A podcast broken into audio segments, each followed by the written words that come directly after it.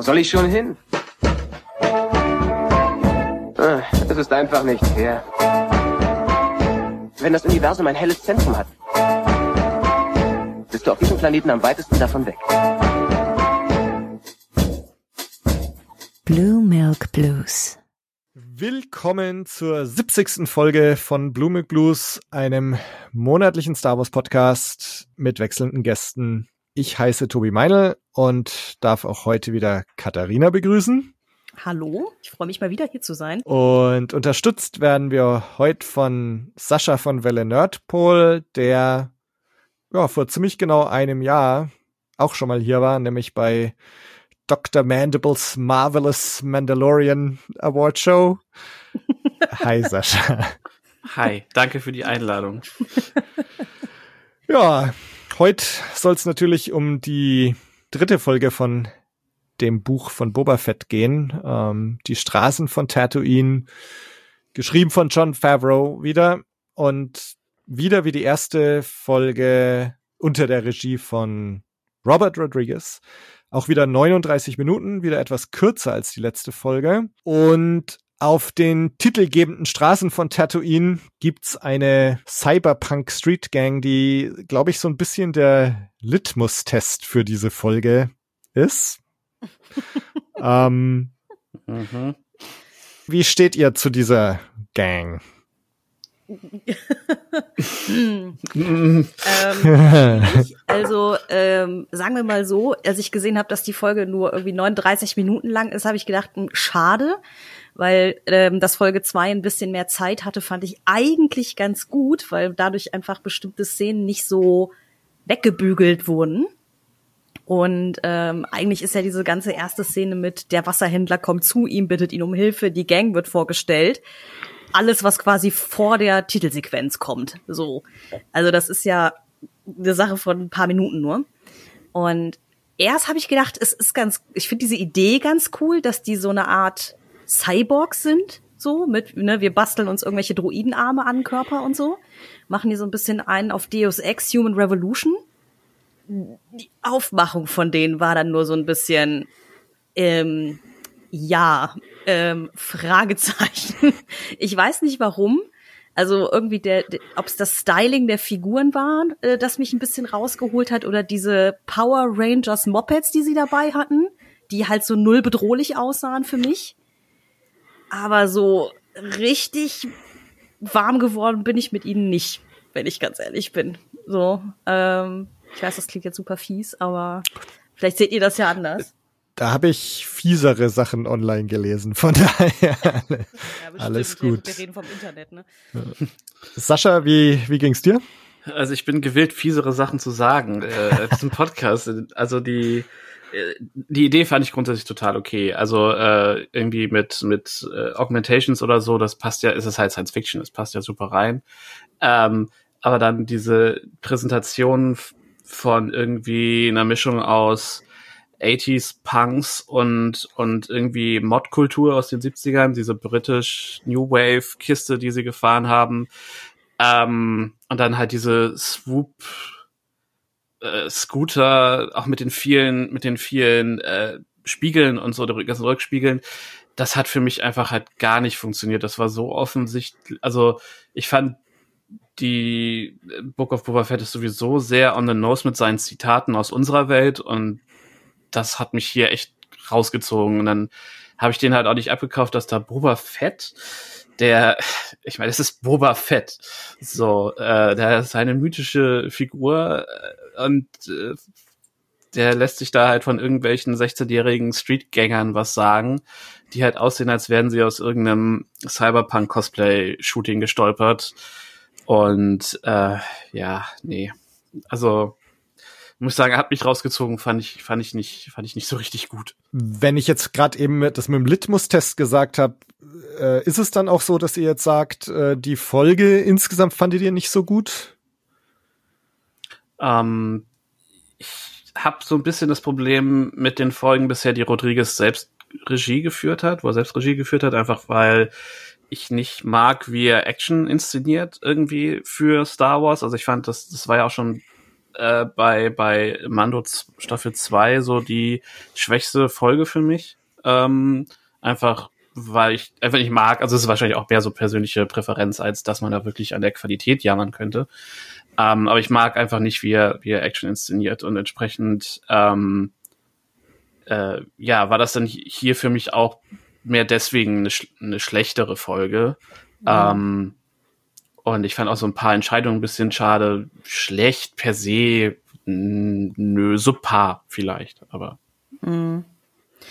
Ja, ich muss auch gestehen, mich hat, bei mir hat sich auch nach so zehn Minuten, die man in der Folge drin war, leider so ein Gefühl von, von, ja, irgendwie funktioniert's für mich nicht eingestellt. Also verglichen mit der Folge davor war es wirklich so, dass ich sage, okay, die ist irgendwie schwach. Das einzige, was ich persönlich da wo ich da den Finger drauflegen konnte, jetzt von dieser Bikers Gang und ihrem Look mal abgesehen, war auch einfach das, das Pacing. Äh, mhm. wenn, ne? Also dieses ganze, ja, da kommt jemand, der bittet um Hilfe, dann gibt's irgendwie eine Konversation von drei Zeilen, äh, dann ist auf einmal alles anders und Boba ist auf der Seite der Gang und so weiter. Also das war so, das war so eine Szene, für die hätte ich mir mehr Zeit genommen, wenn, wenn ich, glaube ich, das erzählen wollen würde, so oder müsste. Und das zieht sich so ein bisschen auch durch die ganze Folge. Also irgendwie, dass Sachen, die irgendwie Gewicht haben sollten, gefühlt total schnell abgehandelt werden. Und Sachen, die dafür vergleichsweise unwichtig sind, so sehr inszeniert werden. Ähm, und trotzdem ja alles halt mit halsbrecherischem Tempo so reinformen. Also es war einfach viel los in der Folge und nichts davon kam so richtig an. Also dass ich jetzt sagen würde, boah, die Szene stand total raus, weil die fühlte sich irgendwie wichtig an oder so. Es war wirklich einfach nur zack, zack, zack, zack. Wir müssen jetzt hier die Checkliste abarbeiten. Und ähm, das hat's für mich ein bisschen schwach gemacht einfach. Also als ob sie einfach so mal schnell ein paar Sachen so aus dem Weg haben wollten. Obwohl rein inhaltlich das, was passiert, eigentlich okay war. Also es kann ja dann nur an der Inszenierung liegen. Hm, also ich ähm, ich hatte hier viel mehr als bei den ersten beiden Folgen das Gefühl, dass das so eine Filler-Folge ist, die so viele Sachen aufbaut oder anschneidet oder einführt, die jetzt irgendwie für die zweite Hälfte der Show irgendwie relevant und wichtig sein werden. Ähm, also ich könnte mir vorstellen, dass wenn man, wenn man jetzt dann alle Folgen hat und sich das ganze Ding nochmal anschaut, dann wirkt, wird die Folge vielleicht gar nicht mehr so ins Gewicht fallen, äh, im Sinne von, dass die jetzt schwächer ist als die ersten beiden, weil, weil die sich, glaube ich, dann mehr ins Gesamtbild einfügen wird. Ähm, aber insgesamt ging es mir schon auch so. Ähm, also ich fand, die letzte Folge hat für mich mit zu den besten Sachen der Disney-Ära gehört. Ähm, also ich, ich fand die richtig gut. Und da war das jetzt schon irgendwie, hm, also ich fand es ein bisschen schwächer als, als die letzte. Ähm, und ja, die, diese Street Gang, ähm, an der kann man es vielleicht so ein bisschen festmachen. Oder ich hatte das Gefühl, da haben sich halt ganz, ganz viele drauf gestürzt. Ich habe da auch recht viele vernichtende Kommentare online mhm. gelesen, so alles scheiße, äh, unfassbar schlecht und und oh Gott, Disney fährt das Ding gegen die Wand und so weiter. Also so ja, krass sehe ich das jetzt nicht, ähm, aber es die Gang ist schon definitiv so ähm, sehr zwiespaltend. Ne? Also entweder kann man es akzeptieren oder findet es sogar gut oder man kommt halt damit nicht klar. Und ich denke, so ein bisschen steht und fällt diese Folge damit. Mhm. Ähm, ja, aber dann lasst uns doch mal das ganze Ding so ein bisschen aufrollen. Bevor wir diese Gang treffen, sind wir noch mal in dem Palast, bekommen so eine kleine Tatooine History Lesson. Äh, was ist nach Jabba's Tod passiert? Das Mos Espa so aufgeteilt wurde in drei Bereiche. Wir bekommen tatsächlich auch so ein bisschen Mos Espa in der Übersicht zu sehen, dass da also tatsächlich auf der Hochebene was ist. Und also da ging es mir so, ich weiß nicht, ob das euch auch so ging, ähm, man hat da ja irgendwie so in Rot gesehen, welche Geschäfte oder was weiß ich unter der, unter dem Schutz von Jabba standen. Es war ja nur so eine Handvoll. Also ich also mir, mir geht's die ganze Zeit so und da jetzt auch wieder, dass mir das alles so so eine Nummer zu klein vorkommt, dass jetzt Jabba so in Mos Espa so zwölf Etablissements äh, unter seinem Schutz stehen hatte, äh, fand ich irgendwie ein bisschen strange. Ähm, und so geht's mir bisher eigentlich mit dieser ganzen Show. Also ich hätte eigentlich erwartet, dass das tatsächlich Tatooine auch verlässt. Ähm, ich habe Jabba immer so als intergalaktischen Gangster gesehen, der jetzt nicht nur so lokal auf Tatooine irgendwie ist. Und das ist schon sehr lokal jetzt alles. Und man hat so fast das Gefühl, wenn es jetzt so in dem Stil weitergeht, dann wird diese ganze Serie auf Tatooine spielen. Hm. Also an sich würde mich persönlich das gar nicht mal stören, wenn das äh, sich nur auf Tatooine aufhalten würde. Ich gebe dir aber recht, es fühlt sich halt alles sehr klein an. Also jetzt mal ganz blödes Beispiel, aber eine Serie, wo es auch um Gangs geht, die ich extremst liebe, ist Peaky Blinders. Und die spielt ja in der ersten Staffel auch, glaube ich, fast ausschließlich in Birmingham und Umgebung, mhm. wo es ja einfach nur darum geht, wir sind eine kleine Truppe und wir wollen irgendwie von großen Macker das Geschäft übernehmen. Also letzten Endes gar nicht so anders als das, was bei Book of Boba Fett jetzt passiert. Aber irgendwie, ich, ich habe vorhin die ganze Zeit noch überlegt, warum ich Book of Boba Fett diese, diesen Gangsterkrieg da nicht abkaufe. Also es ist ganz merkwürdig inszeniert, wie du schon sagst, irgendwie, man hat das Gefühl, Jabba hatte da eigentlich nur so seine Handvoll Leutchens, die irgendwie was für ihn gemacht haben. Ähm, und Bib Fortuna hat ein bisschen hinterher, ja, so amateurhaft das Ganze für ihn verwaltet. Aber ich habe, also es, sie versuchen ja in dieser Szene so zu etablieren, dass es da ja verschiedene Clans, Gangs, wie auch immer gibt, verschiedene, also die Trandoshaner und wie sie alle heißen, die da über die verschiedenen Teile von Mos Espa herrschen und dass er die denen ja jetzt mehr oder weniger irgendwie diese Bereiche wieder abluchsen muss oder irgendwelche Deals mit denen machen muss. Ich empfinde diese Gangs aber als vollkommen unbedrohlich wisst ihr, was ich meine? Also mhm. die sind, die sind so sehr abwesend. Also weil letzten Endes hängen sie da relativ locker in Javas Palast ab. So. Also mir fehlte so ein bisschen dieses Gefühl von Dringlichkeit. Oh, es wird jetzt spannend. Es ist wirklich eine Herausforderung für ihn, das da irgendwie zu machen. Ich, ich, ich krieg den Finger nicht drauf, warum es für mich nicht so ganz geil funktioniert. Aber vielleicht habt ihr ja eine Idee.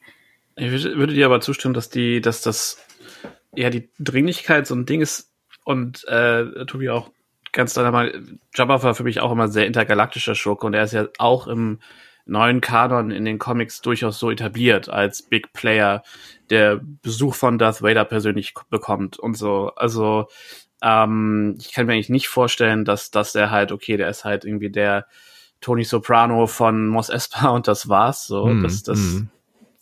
passt da auf jeden Fall nicht rein. Ähm, ich denke mal, natürlich muss man irgendwie die Serie überschaubar halten für das Mainstream-Publikum oder so. Keine Ahnung, vielleicht ist, machen sie es deswegen. Aber ja, es fühlt sich sehr klein an und ich finde es halt auch sehr äh, seltsam noch, wie, wie Boba Fett damit umgeht und wie sie versuchen, ihn halt dann auch ja zu einer sympathischen Figur umzuschreiben. Sehr, sehr aktiv irgendwie. Und klar, so Respekt, Gangster-Ehre und so ist total okay kaufe ich ihn auch ab. Und er hat ja auch im alten Kanon irgendwann mehr so diese Wandlung zum, zum Anti-Held gemacht und war weniger mehr reiner Schurke und so, das ist auch alles okay. Ähm, aber es fühlt sich alles noch ein bisschen, ja, weird an. Man kann den Finger nicht so drauflegen. Es ist, ist zu klein. Ich meine, er hat auch irgendwie sein, er hat halt Shannick Fan, äh, Shannick Finn, wie heißt Fennec, Fennec. Shand. Fennec Shand, genau, Entschuldigung. ähm, und halt seine zwei Gamorreaner und jetzt hat er noch die fünf Kids so. Und ich meine, es ist irgendwie klar, dass er nicht irgendwie die ganze Operation da übernimmt, die dann nach Jabba's Tod sowieso geschrumpft ist, okay, aber es fühlt sich schon alles sehr klein an, dass sie auch halt immer wieder in dieselbe Bar gehen und dann, okay, da irgendwie ihre Pointer kriegen. Und ähm, ja, es ist irgendwie ja, es, es fühlt sich einfach wirklich noch, noch kleiner und ein bisschen off. Irgendwas ist off. Hm. Als wäre, als müsste es alles ein bisschen, also es müsste es alles ein bisschen härter sein, vielleicht, ich weiß es nicht. Mhm. Ja, ich meine, es, der, der Wasserhändler, der sagt's ja auch, ne, so, du wirst nicht respektiert. Ähm, mhm. Und ich meine, das Gefühl hatten wir ja eh schon die ganze Zeit und jetzt äh, hören wir es auch noch.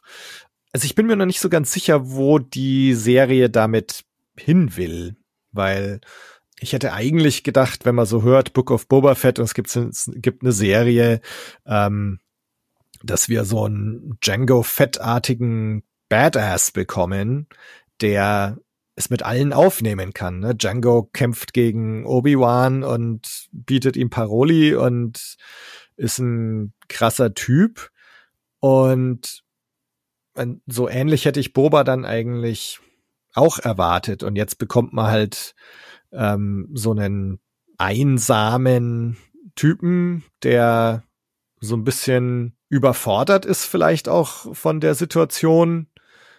Ja, und, und der eben nicht so diese Actionfigur ist. Ne? Ich meine, ursprünglich war ja Boba einfach ein cooler Typ in einer coolen Rüstung mhm. mit äh, Raketen schießenden Rucksack und so und ähm, und man erwartet irgendwie so, dass diese Actionfigur da jetzt zum Leben erwacht und du bekommst es aber irgendwie nicht. Und mhm. ähm, ich, ich, ich finde schon interessant, jetzt zu sagen, man erzählt die Geschichte von einem, der als Kind recht traumatische Erlebnisse hatte. Ne? Irgendwie, wie ist es, wenn du in dem Wissen aufwach, aufwächst, dass du eigentlich ein Klon bist, dass es noch x Kopien von dir irgendwie gibt ähm, und und dann dein Vater irgendwie vor deinen Augen enthauptet wird äh, und diese Story halt zu erzählen von von einem, der vielleicht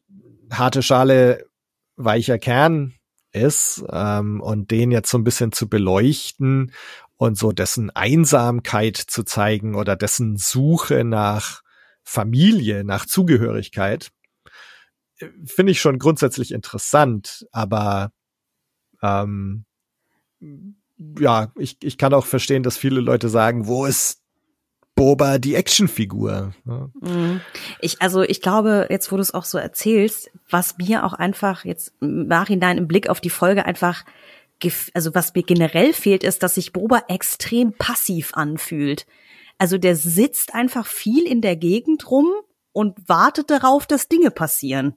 Und ich glaube, es gibt, auch wenn ich jetzt etwas vorgreife, es gibt ja sogar eine Szene später, wo Fennec ihm ja auch sagt, dass er einfach warten soll, bis die Hoods was machen. Das ist so, ich stelle das mal in Frage, weil das normalerweise nicht so dazu angetan ist, dass man dann irgendwie mit ihm sympathisiert oder sich in ihn hineinfühlen kann, weil in dieser Folge ja wirklich einfach er immer nur reagiert. Er reagiert, wenn dieser Wassertyp wieder zu ihm kommt. Er geht nicht von alleine in die Stadt.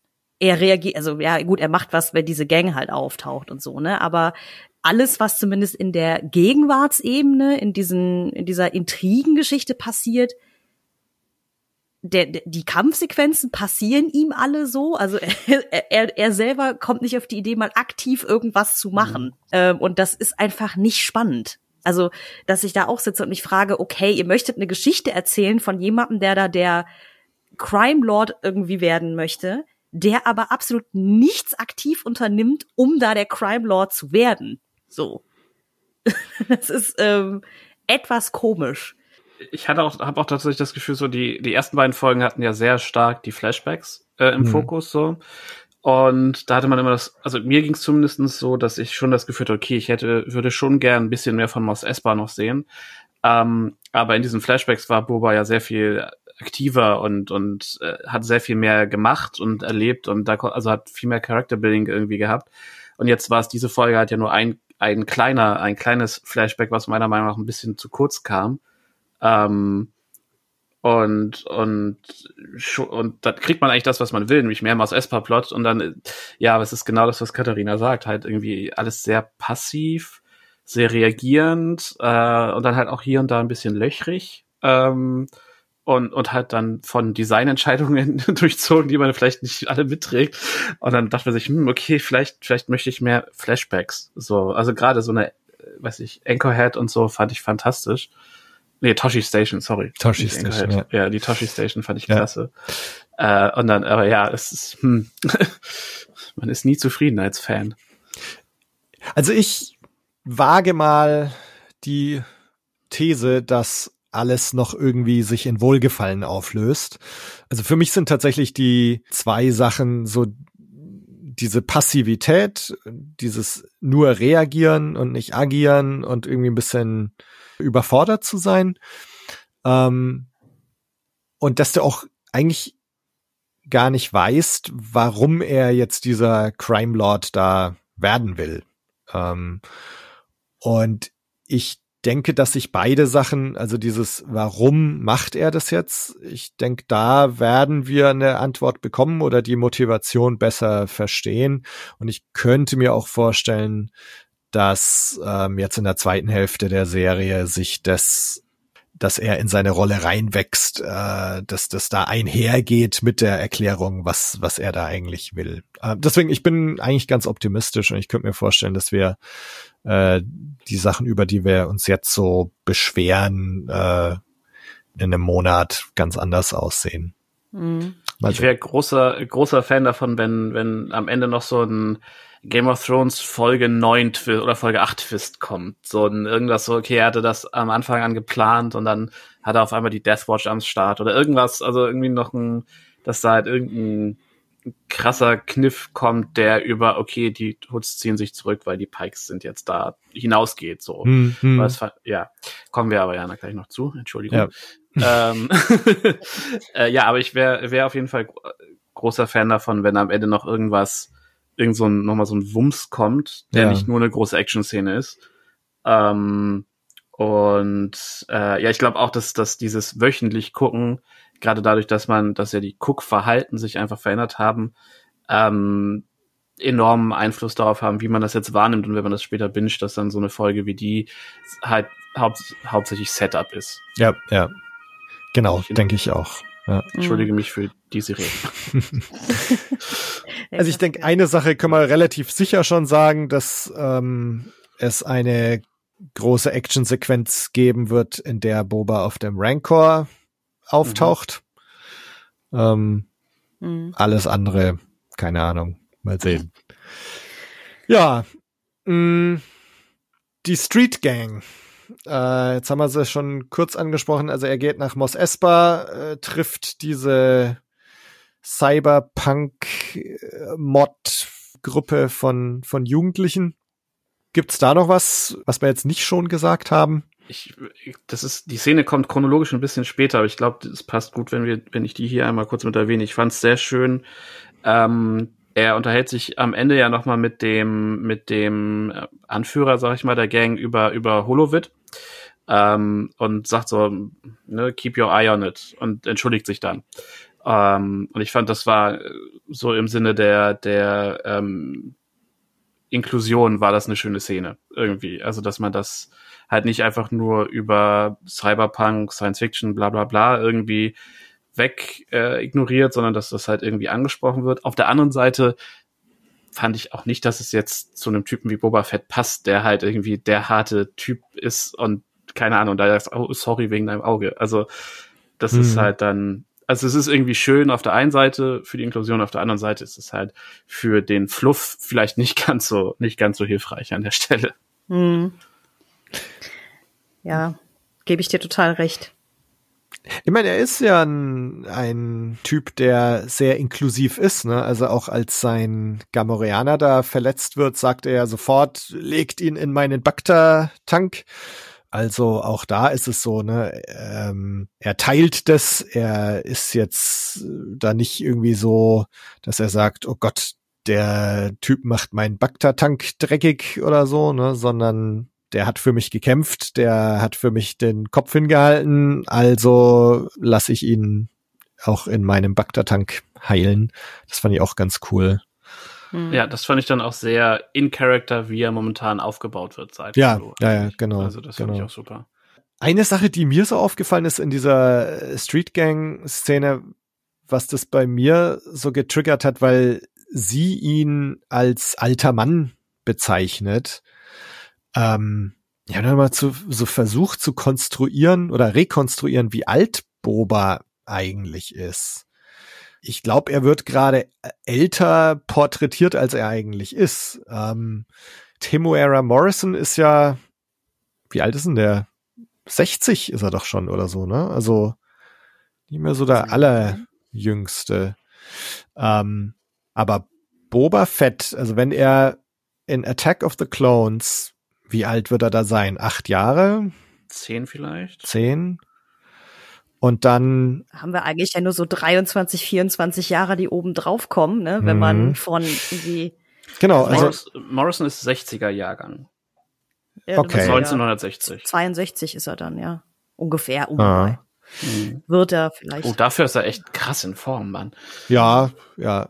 Aber ich, ich glaube eigentlich ein bisschen zu alt für Boba, oder? Also ich, wenn man jetzt sagt, Attack of the Clones, sagen wir, er, er ist zehn Jahre alt, dann Mhm. äh, Rache der Sith spielt drei Jahre später. Also Ja, dann sagen wir mal, da ist er 13. Dann Und- 18 obendrauf für Yavin. Genau, dann ist er 31 in A New Hope. Und wann war Mando, war wie viele Jahre nach Jedi? Fünf? Fünf Sechs? Jahre. Genau. Und Also rechnen wir noch mal 15 Jahre auf die 35. Ist er 50? also maximal, weil, Ja. also wie alt war man, was hat man jetzt gerade? 31 in A New Hope. Dann Rückkehr der Jedi-Ritter, was ist denn das? Äh, Zehn Jahre ungefähr. zehn Jahre nach A New Hope? Nicht so viel, oder? Oder sind es fünf Jahre? Ey, waren so das ist- nicht irgendwie nur drei Jahre oder Ich so? glaube Das auch, so viel ist es gar nicht. Das Äh, ist so ein ich- absurd ja. kurzer Zeitraum eigentlich. Also da spielt Ich guck mal kurz ins Jedipedia. Ja, also gehen wir mal von fünf aus, ne? Dann sind wir jetzt bei 36 zur Rückkehr der Jedi-Ritter. Und wenn dann Mando nochmal fünf Jahre später spielt, dann ist er Mitte 40. um 40 oder ein und Anfang 40 eigentlich. Ne? Ähm, und da jetzt ihn als alten Mann zu bezeichnen, naja, also ne? ähm, gut für für so eine für Teenager alles was jenseits der 30 ist, ist wahrscheinlich alt. Ähm, Auf jeden Fall. Also wenn ich daran denke, dass ich mit 18 dachte, mit 30 ist man quasi schon halb im Grab, Oh ja. äh, Hm, glaube ja, ich ja. dem das sofort. Und ich meine, ich bin selber erst Mitte 30 und äh, muss mich schon jetzt so manchmal als Fandom-Oldie bezeichnen lassen. Ja. Also insofern, Der Artikel sagt erstmal nur sometimes after Empire Strikes Back. ja, ich hatte mir, glaube ich, nur mal irgendwie gemerkt, dass im alten Kanon die Thrawn-Trilogie, die fünf Jahre nach Return of the Jedi spielt, sieben Jahre nach New, A New Hope spielt. Also da liegen da nur zwei Jahre zwischen. okay. Ja. von vier Hm. bis sechs. Ob sie das jetzt gelassen haben, weiß ich natürlich nicht. Hm. Also es kann natürlich sein, dass Disney gesagt hat, wir ziehen das alles ein bisschen weiter auseinander. Aber hm, Ich meine, gut, ne, jetzt kann man sagen, er war im Salak. Na, das ist jetzt äh, sicher nicht gut für das junge Aussehen. Und dann Tatooine, äh, wenn auch Obi-Wan äh, ist auf Tatooine ganz schön gealtert äh, in diesen 18 Jahren. Ähm, also von daher, ne, äh, ich schieb's jetzt mal auf Salak und das Klima von Tatooine.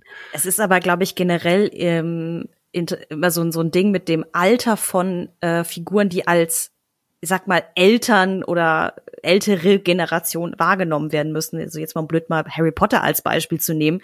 Da, da sollten die Eltern, also die, die noch leben, sind kanonisch irgendwie was 31 oder so, weil die halt alle gefühlt mit 18 Kinder bekommen haben und wenn die Kids irgendwie so 12 sind, dann ne, sind die Eltern eigentlich entsprechend irgendwie Ende 20, Anfang 30.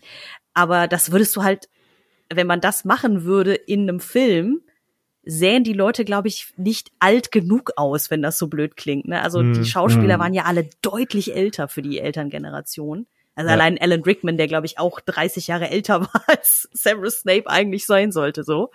Insofern, ja, okay. Also das ist dann, glaube ich, kommt dann der, der Glaubwürdigkeit etwas mehr entgegen, dass er so ein bisschen, also auch Boba Fett jetzt hier der, ähm, ja, der Veteran eigentlich ist so. Ne? Mhm, Ich glaube, mhm. wenn der zu jung aussehen würde, könnte man wahrscheinlich wieder darüber sich rumdiskutieren. Er sieht ja jetzt erfahren genug aus, kauft man ihm das ab? Ja, und ich meine, gut, ne, es ist halt, Tamara Morrison ist nun mal so alt, wie er ist, ne, und äh, von daher, ja. ja, wie gesagt, also wenn ich mit 62 noch so in Shape bin wie der, Mhm. Ja, ne, das sage ich äh, nichts. Also, Besser als jetzt in Shape, muss ich. Also.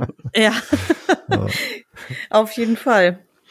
Okay, ich gebe Wikipedia jetzt mal auf. Die mobile Ansicht ist ganz, ganz, ähm, ja. Aber wir sind jetzt immer noch nicht über die Titelsequ Titelsequenz hinausgekommen. Stimmt, ich, ne, jetzt, ähm, ich, ich, äh, ich sterbe innerlich, weil ich eigentlich die, über diese Szene danach, über den Flashback gerne reden möchte. ja, dann äh, let's do it. Ähm, Ähm. Eins noch kurz, ne, also dieser Flashback geht ja los nochmal mit einer kurzen Szene im Hier und Jetzt, nämlich vor Jabba's Palast, bevor wir dann reinzoomen auf seinen Bakta-Tank und dann geht der Flashback wieder los. Äh, da musste ich so an Ingo denken, weil er in der letzten Folge ja von dem Rülpser äh, vom Mhm. Salak erzählt hat. Äh, ne, dass, dass dieser Frosch, der da vom Palast sitzt, in dieser Mini-Action-Sequenz, ne, dieses eine Viech wird von dem fliegenden Viech gefangen und zack, äh, schnappt sich's der Frosch und Mhm. rülpst. Ähm, da, ja, da musste ich an unsere letzte Folge denken. Ja, die Szene war ja auch quasi fast eins zu eins Zitat zu Jedi, ne? Ja, vom ja, Aufbau. ja, Das Mhm. war schön. ja. Die, muss ich Genau. die ist mir schon wieder komplett entglitten in, der, in meiner Erinnerung.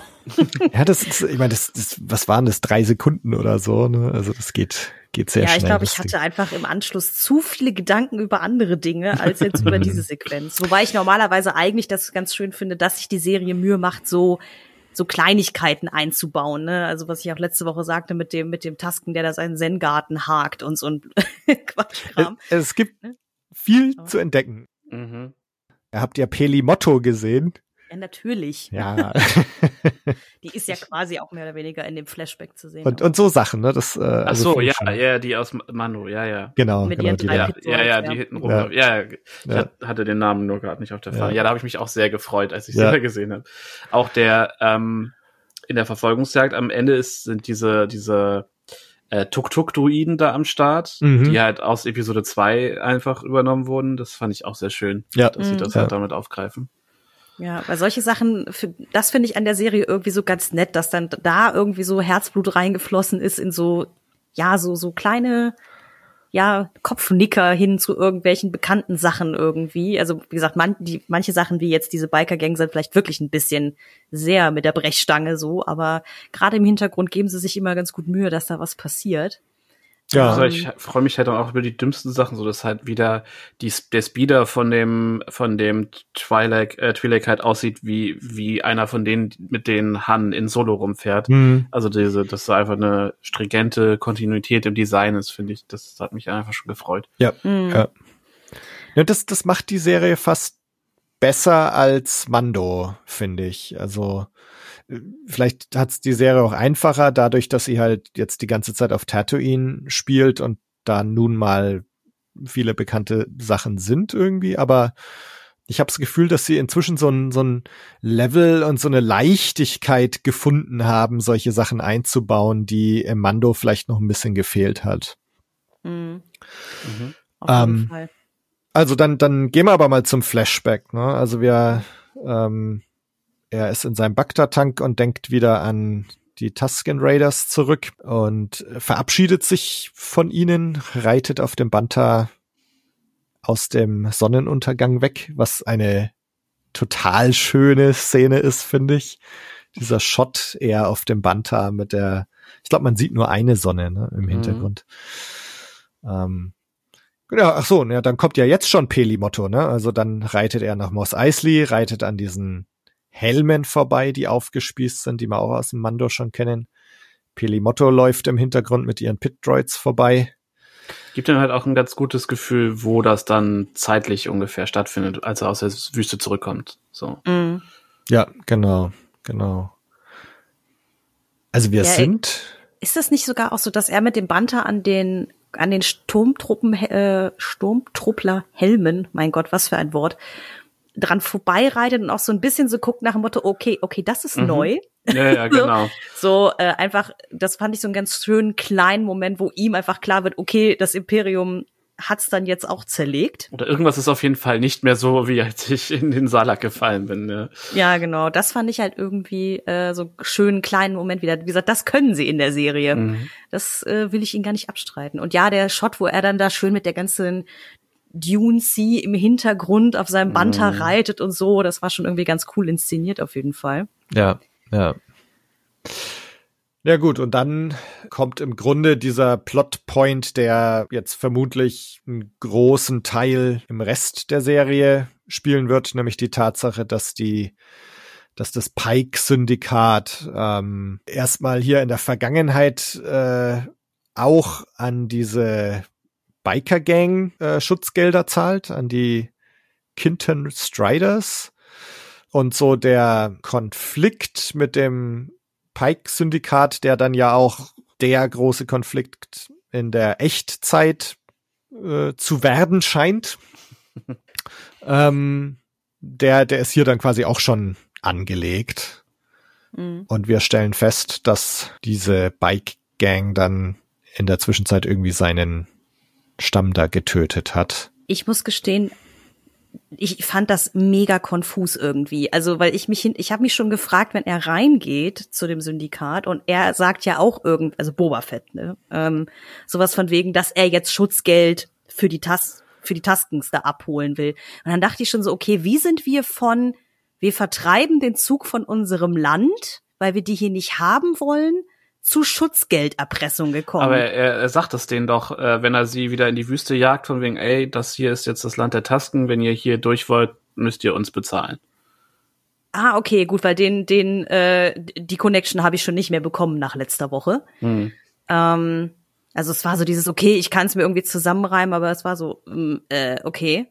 Also, weil, ich glaube, weil halt fehlt dieses, dass da jemand auftaucht bei den Tasken, mit denen Deal aushandelt, irgendwie sowas, ne, sondern er dahin reitet, um Schutzgeld zu erpressen. Das war schon egal.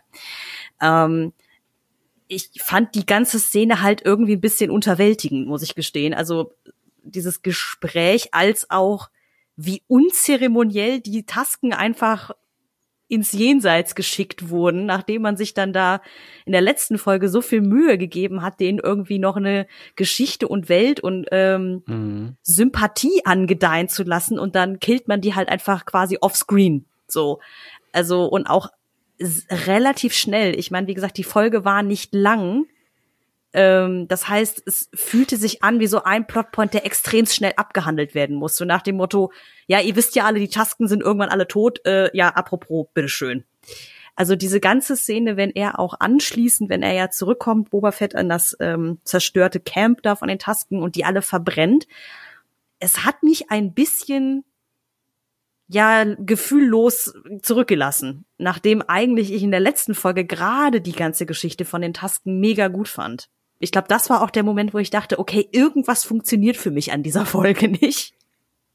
Also ich glaube, es fing aber auch schon damit an, dass dieser Flashback, korrigiert mich, wenn ich falsch liege, aber ich glaube, es fängt ja auch damit an, wie gesagt, Boba liegt wieder in seinem Bagdad-Tank und es kommt auch ein relativ ähnlicher Shot von ihm, ne, wie er im Bagdad-Tank liegt mit dieser Masse oder diesem Atemgerät im Mund und so. Also der, die Einleitung in den Flashback fühlte sich an wie hatten wir das nicht letzte Folge genau so schon mal? Mhm. Also mhm. war das Absicht? Weil wenn ja, äh, komisch. Das ist halt die Frage, wie, wie, wie kreativ kannst du einen Mann unter Wasser mit einer Maske im Mund halt irgendwie darstellen? Ne? Mhm. Also ich fand finde es auch okay eigentlich, weil ich meine, das er, er sagt ja in der Folge eins, meine Träume sind zurück. Mhm. Und die hat er nun mal, wenn er in diesem Bagdad-Tank liegt. Von daher zu sagen, ne, er ist da jetzt in dem Tank drin und dann geht halt das Flashback los, weil er jetzt da seinen Traum hat, ähm, mhm. ist für mich legitim. Da, also da habe ich eigentlich überhaupt nicht drüber nachgedacht, dass, ob man das schon gesehen hat, weil na klar hat man es schon gesehen, aber ähm, mhm. Ja, es so. ist, wie gesagt, das war einfach nur so, dass ich so eine Art Déjà-vu hatte, glaube mhm. ich, einfach an mhm. der Stelle. Also, weil klar, dieselbe Szene in verschiedenen äh, Arten und Weisen darzustellen, gebe ich euch total recht, ist schwierig. Es war wirklich einfach nur wie so dass ich das so ein Gefühl hatte von, es ist Frame für Frame das gleiche Bild nochmal. Mhm. Das war, glaube ich, eher das, was mich rausgeholt hat. Wie gesagt, ich kann es auch komplett auf mich nehmen und sagen, es war einfach ein Déjà-vu. Aber ähm, eigentlich hat mich viel mehr, hat es mich äh, am Herzen, äh, hat es mir wehgetan, wie sehr unzeremoniell die Tasken dann da doch äh, von der Bildfläche verschwanden. Ja. So. Wobei, ich habe hab ich, vielleicht habe ich sie nicht gesehen, aber die, die weibliche Tasken ist, die hat man nicht gesehen, ne? Weil ich weiß, mhm. man hat den, man hat den Häuptling gesehen und er wirft den Stock vom Kind ins Feuer. Deswegen ja. ging ich davon aus, okay, die beiden sind auf jeden Fall ja. äh, von uns gegangen. Ähm, aber sie hat man nicht gesehen. Nee. Also ich denke auch, dass wir sie noch mal zu sehen bekommen. Ähm, mhm. Also vielleicht haben sie sie sogar als Geißel mitgenommen und wir sehen sie schon in der Gewalt der Swoop Biker Gang in der nächsten Folge. Ähm, mal sehen. Aber ich, ich glaube auch, dass wir sie noch mal zu sehen bekommen. Ich hoff's. Ich hoff's. Ähm, ich fand, oder, oder Sascha, wie ging's dir? Fandest du das auch zu kurz, zu unzeremoniell? Hat's dich auch nicht berührt? Oder wie ging's dir da? Also ich, ich hatte so, ich saß, saß auf der Couch und hatte so ein hm, schade Moment. Also es war leider nicht mehr. Ähm, ich glaube, ich, ich hätte da auch ähm, mir ein bisschen mehr Wumms für die Szene ähm, erhofft. Also mhm. vielleicht auch eher sowas für, dass man, dass man irgendwie am Anfang etabliert, okay, das Camp wurde zerstört und dann sieht man in der Szene vor den Credits das, das, äh, den Funeral Pyre oder so. Also dass man das halt irgendwie nochmal an eine Stelle sitzt, wo es ein bisschen atmen kann. Ähm, und nicht, okay, er macht das und dann schneiden wir wieder in den Mos Espa-Plot und der ist halt irgendwie noch nicht so richtig da und dann kommt ja, glaube ich, dann auch schon diese relativ krasse Action-Szene danach, mhm. ähm, die dich halt sowieso komplett rausreißt und deswegen, ich glaube, das ich glaube, es, es, es hätte verdient, dass es ein bisschen mehr atmen kann. Aber vielleicht ähm, relativiert sich das halt auch im Laufe der Serie noch ja. ein bisschen raus. Mhm. Ja, ich würde sagen, es, wenn jetzt natürlich noch irgendwie hinten dran was käme, dann äh, macht es natürlich im, in der Gesamtheit der Geschichte mehr Sinn, dass das jetzt nicht so aufgebauscht wird und nicht so eine Endgültigkeit bekommt. Ähm, aber ich fand's traurig insofern und vielleicht auch gerade aus dem Grund, Katharina, äh, wo du jetzt gesagt hast, dir ging das zu schnell oder war das zu unzeremoniell. Ich finde gerade das auch so das Krasse, also das, das so, ähm, wir hatten uns, glaube ich, beim letzten Mal drüber unterhalten, ne, dass die Tasken immer so als animalisch äh, und unmenschlich und wild irgendwie gezeigt wurden oder auch angesehen wurden, so äh, zu A New Hope Zeiten, dass die jetzt halt so ein bisschen auf einmal menschlich werden und ähm, eine Persönlichkeit bekommen. Und jetzt durch diese Ausradierung, die so relativ lapidar passiert, sind wir eigentlich wieder genau da zurück, dass jetzt so für die Pikes oder, oder für diese Gang, die Kinton Striders, dass für die halt wieder das Taskenleben überhaupt nicht zählt. Und das fand ich irgendwie so ein, so ein krasses Bild oder so einen krassen Gedanken irgendwie, dass, dass die jetzt wieder so zurück zu diesem Animalischen und die werden einfach ausradiert und weggewischt und das ist irgendwie so, so schnell und beiläufig. Mhm. Ähm, also ich fand das einfach so tragisch und, und dazu, also was ich schon super gelungen fand, war wieder die Musik in dieser Szene. Mhm. Ähm, da mit diesem tragischen Chor und so, also Ludwig Göransson. Ja, aber die Musik über die Musik in der äh, ganzen Serie muss, kann ich mich bis jetzt auch absolut nicht beschweren. Mhm. Ähm, ich frage mich gerade, ob für mich einfach das ah, Problem würde ich es nicht nennen, weil es ist kein Problem. Wir reden hier von der Fernsehserie. Aber ähm, ich ich analysiere natürlich Dinge wie halt Filme, Serien und auch Bücher halt eher unter dem Aspekt des Storytellings, weil das das, weil das etwas ist, das mir selber am Herzen liegt, auch mhm. aus Berufswegen. Und ähm, vielleicht revidiere ich meine Meinung noch, wenn die folgenden Episoden jetzt rauskommen.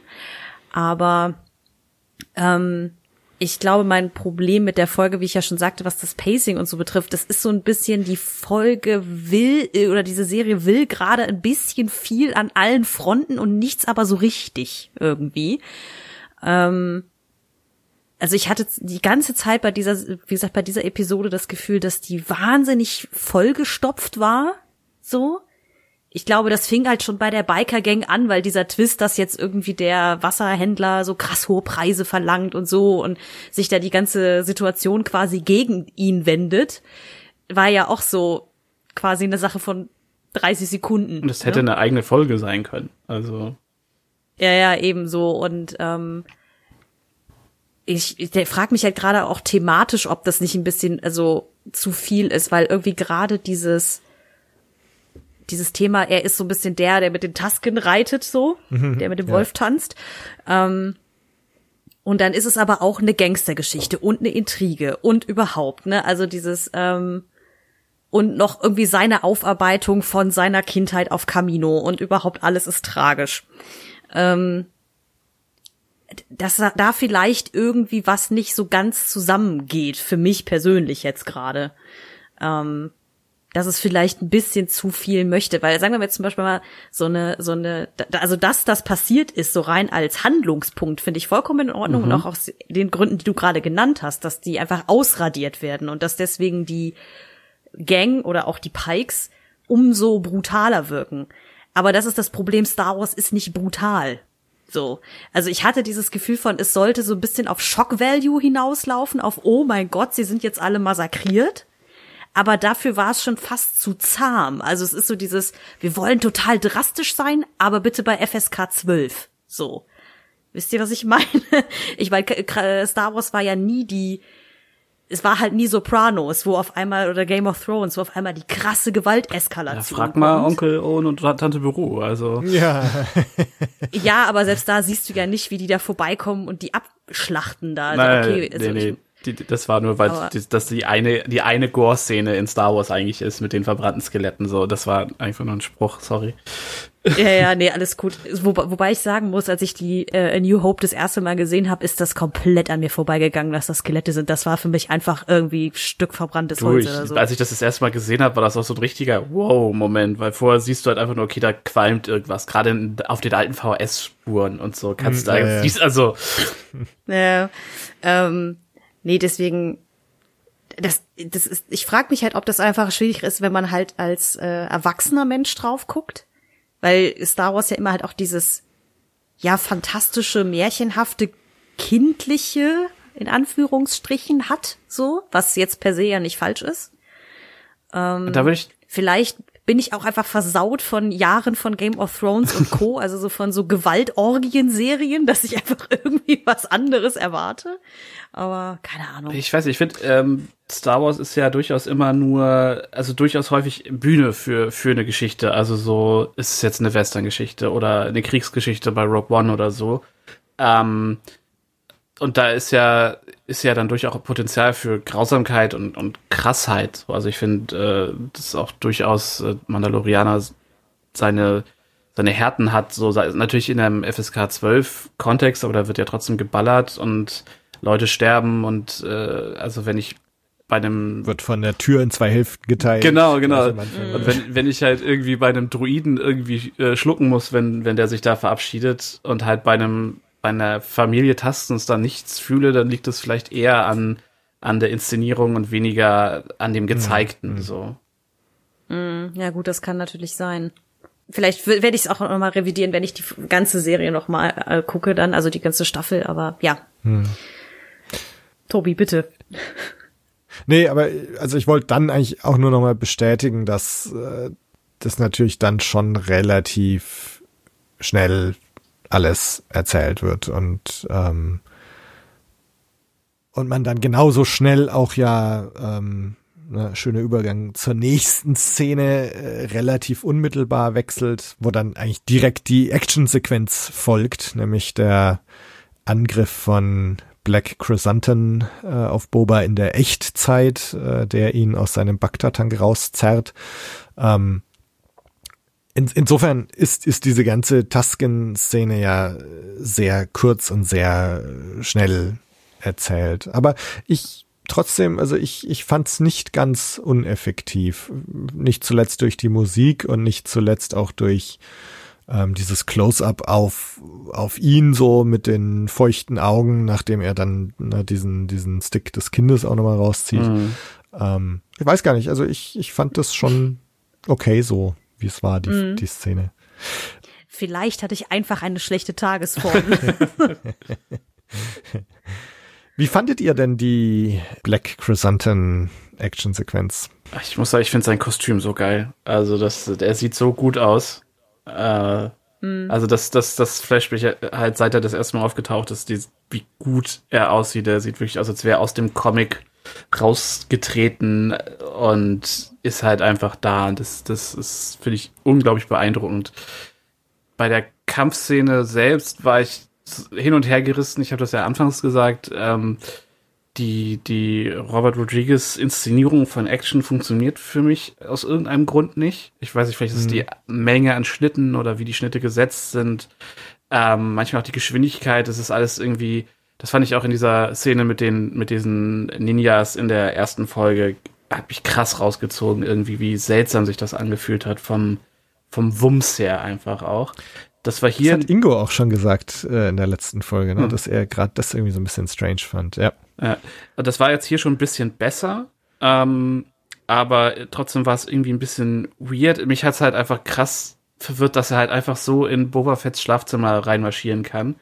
Selbst wenn die nur so eine kleine Besetzung haben. Äh, und ja, klar, er ist ein Profi und so, wahrscheinlich kann man sich damit irgendwie erklären. Aber es war schon ein bisschen so, okay, du bist jetzt hier.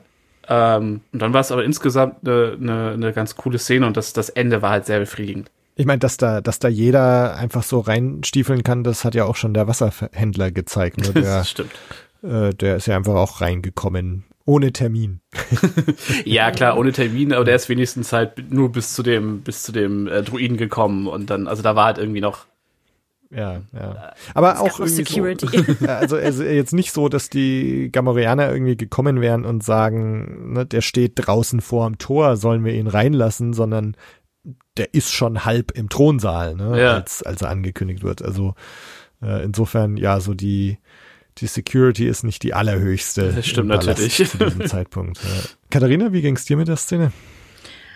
Ähm, ich fand die auch sehr solide. Also ich meine, es äh, symbolisiert natürlich irgendwie ganz gut, dass er in seinem Palast auch jetzt trotz der äh, seiner eigenen Jugendtruppe, die er da an, äh, angeworben hat, immer noch extrem verletzbar und angreifbar halt eigentlich ist. Ne? Ähm, so, und vor allen Dingen dann gerade im Bagdad-Tank, das ist ja so ein bisschen ähnlich wie bei, äh, sag mal, wie bei Anakin, Schrägstrich Darth Vader so, ähm, dass, wenn der ja da in seiner, äh, in hier, in Empire Strikes Back da in seinem, äh, seiner Heilkammer sitzt, das hat ja sowas sehr Invasives einfach, ne, mhm. wenn jemand da rein dringt. Äh, wie gesagt, äh, Darth Vader benutzt das als Show-Effekt, um Leute zu, äh, ja, so ein bisschen ja, einzuschüchtern. Das Wort habe ich gerade gesucht. Äh, und hier ist es halt genau das Gegenteil. Und das fand ich schon ganz gut gemacht. Also ich kann mich jetzt nicht darüber beschweren, dass ich sagen würde, boah, die war jetzt aber total furchtbar, die Actionsequenz oder so. Ich finde ihn auch als Wookie einfach großartig. Also es ist wirklich so, ich denke, boah, wenn es ist so ein bisschen wie bei Kara äh, in, in Mando, so dieses, wenn der einmal zu lang stehst du halt nicht mehr auf, mhm. so ähm, dass der so eine so eine krasse Körperlichkeit hat und dass man sich wirklich denkt, okay, wenn der dich anbrüllt, dann solltest du wirklich einfach laufen gehen. So, ähm, so nach dem Motto, wenn wenn Chewbacca der der der nette Wookie ist, dann ist er halt wirklich mal der der böse Badass Wookie und das finde ich eigentlich schon ziemlich cool.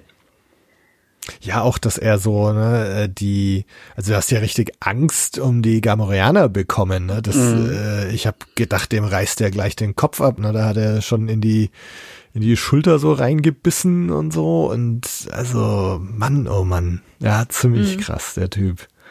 Mhm. Ähm, nee, also fand ich auch mega. Man hat ihn jetzt gerade in der letzten Folge noch gesehen und hat sich so gefragt, oh Mann, mal schauen, ob es noch eine Begegnung mit Black Chrysanthemum geben wird und äh, zack, äh, kriegen wir es schon in der nächsten Folge. Ähm, mhm. Ja, also ziemlich geil. Der einzige Nitpick, den ich vielleicht hätte, wäre, dass ich das Gefühl, dass Boba Fett nicht, sich, nicht so wehrhaft wirkt, wie man sich das irgendwie erwarten würde von dem mythischen Aufbau, den, den die Figur halt einfach hat über äh, ja, all die, all die 30 plus Jahre, was das ist, äh, die es die Figur nun mal gibt und wie die Comics ihn dann ja auch äh, ja sehr mystifiziert haben und der alte Kanon auch. Ähm, und er ist, er ist nun mal ein kaputter, also körperlich kaputter Typ, so, deswegen ist es irgendwie so im, im Erzählerischen auch total okay, aber es war trotzdem so, hm, ich hätte gedacht, er reißt mehr. So, irgendwie. Aber ist auch, ich glaube, es ist einfach ein bisschen unfair äh, der Situation gegenüber, weil es, es, es war alles total stimmig und passte alles, aber irgendwie auf so der, der, der kleine Fanboy in mir saß da so, hm, hm. Aber äh, also auf, auf, wie gesagt, absolut, absolutes äh, Nitpicking, das ist, äh, das, das ist dann schon Jammern auf hohem Niveau. Ja, ich meine, und also wir, wir sind ja jetzt wir sind ja jetzt auch schon fünf Jahre äh, nach Rückkehr der Jedi-Ritter, ne? Also ich, ich meine, äh, neun, unser neun. Sascha hat eben noch mal nachgeguckt, es sind neun Jahre. Genau. Moment, neun Jahre nach Rückkehr der Jedi-Ritter Achso, oder nee, neun Jahre? sorry, na, ja, ja, nee, du hast natürlich Genau. recht. Neun Jahre Ja, nach, also- nach äh, äh, Yavin. Genau. Nee, ich sage jetzt fünf Jahre, äh, oder weil, also er hat ja, wir hatten die, die, die Diskussion letztes Mal auch schon, er hat ja seine Rüstung schon und die Rüstung bekommt er ja im Mando und Mando fünf Jahre nach. Genau, also äh, ich habe eben noch Rückkehr mal der Jedi-Ritter. nachgeguckt. Äh, die Flashbacks sind vier nach Yavin und äh, Boba Fett selbst spielt neun nach Yavin. Okay, genau. Und äh, das heißt, dass er im Grunde fünf Jahre nachdem er da aus dem Salak geklettert ist, immer noch in seinem Bagdad-Tank liegt, ist schon krass irgendwie. Ne? Auf jeden Also, Fall, ja. Ähm, und das bringt mich aber wieder zu so einem Kritikpunkt an der ersten Folge zurück, dass ich finde, dass dieses ganze Salak-Ding auch irgendwie ein bisschen zu kurz kommt. Also, äh, weil das ist ja auch so, ne, so, keine Ahnung, wie lange die Szene insgesamt dauert, zwei Minuten oder so. Ne? Er, er liegt da drin, er wacht auf, er flammt sich raus. Also, Ähm, in, in Robot Chicken ist er länger im Salak. Nee, aber das, aber das ist genau das. Ne? Also ich hätte mir äh, schon irgendwie ein bisschen gewünscht oder dass er auch noch krasser da rauskommt, dass sein, ich meine, sein, sein Stoffanzug ist ja auch noch intakt und alles. Ne? Also dass, dass er da irgendwie ein bisschen, dass man ein bisschen mehr so ein Gefühl dafür bekommt, wie krass das jetzt eigentlich war, dass Mhm. er da drin war. Äh, genau, na jedenfalls, also fünf Jahre später liegt er immer noch in seinem Bagdad-Tank und scheint immer noch nicht so ganz wieder der Alte zu sein. ne? Wobei man jetzt, finde ich, in den ähm, in der neuesten Folge gesehen hat, dass es auf jeden Fall hilft, weil er hat sehr viel weniger von dem, von diesen äh, Flammen-Scar, also von diesem Scarring, diesen Säurebrandblasen Ja, ja, und so, die er ja in Mando noch ganz viel hat und dann am Anfang auch noch. Das ist ja, ist ja inzwischen fast komplett, äh, der Tim Ramos darf ja inzwischen fast ohne Maske spielen. Also, und er hat auch seine Augenbrauen wieder, ne? Die fehlen Ja. ihm ja auch in den Flashback-Folgen. Ja. ja, äh, aber das ist genau wieder dieser Punkt, ne? Also so, ähm, er ist irgendwie nicht ganz so der, der Badass äh, und, und Superfighter, den wir uns vielleicht so vorgestellt oder erwünscht hätten. Ähm, mal sehen, wo das alles noch hinführt. Er, er, er spart sich einfach auf fürs Finale oder so, weil man er hat ja gesehen in der Folge mit dem Zug, dass er durchaus auch kann, wenn er will. auf jeden Fall. Ja. Und da hatte Ja. er ja nicht mal eine Rüstung an. Er hat, sein- Ja. ich, ich, er, er hat seinen Blaster noch nicht einmal abgefeuert. Diese, oder? Also er trägt Nee, das glaub- Gewehr, den Karabiner hat er die ganze Zeit dabei, aber bisher hat er immer nur mit dem mit der Gaffi-Lanze gearbeitet, oder? Also gut, einmal, einmal schießt er halt mit seiner Wrist Rocket da den flüchtenden Mhm. Assassinen von der Mauer. Ähm, aber sein Blaster selber, nee, glaub nicht. Also auch der, der Body Count ist noch sehr low. Das stimmt. ne, durch- Der ist noch sehr FSK 12. Ja, ja. wobei, wobei, bei- wenn man bei Clone Wars oder so nachzählen würde, da sterben bestimmt auch einige Leute. Ja, es ist auch Krieg. Ja. Also es ist halt irgendwie unfair, das dann irgendwie gleichzusetzen, ne? Ja, gut, das stimmt. Das stimmt. Ähm, das stimmt. Aber ja, wobei ich sagen muss, ich fand aber irgendwie das ganz charmant gelöst, dass sie halt den Black Chrysanthemum am Ende in diese Rancor Pit runter befördern müssen eigentlich schon fast, bevor er sie alle zerlegt. So, äh, ich fand das irgendwie so, so eine ganz nette Anleihe im Sinne von, weil er einfach so ein krasses Biest ist im wahrsten Ich du, ich dachte, ich dachte auch, okay, der bleibt da jetzt drin und ist der neue Rancor. Also dass sie das so wie bei Shui in Solo, dass sie das so machen irgendwie. Stimmt, ja. Also hätte ich auch nicht schlecht gefunden. Ja, ungefähr sowas habe ich auch gedacht, so dieses, aber ich meine, er sieht halt auch einfach mega bedrohlich aus, ne, dementsprechend. Alleine wie er dann da ja hochguckt und einfach nochmal so richtig so ein Brüll irgendwie lässt, so dieses, ja, okay, wir brauchten einen Rancor, wenn man ihn hat, ne. Ich, ich glaube, wenn, wenn, wenn sie das Messer nicht in seine Hand geworfen hätte, wäre er auch eiskalt wieder rausgekommen. Also das war schon. Er hat sich Ja, so einen gewehrt. einarmigen Klimmzug Ja. und zack wäre er wieder da gewesen.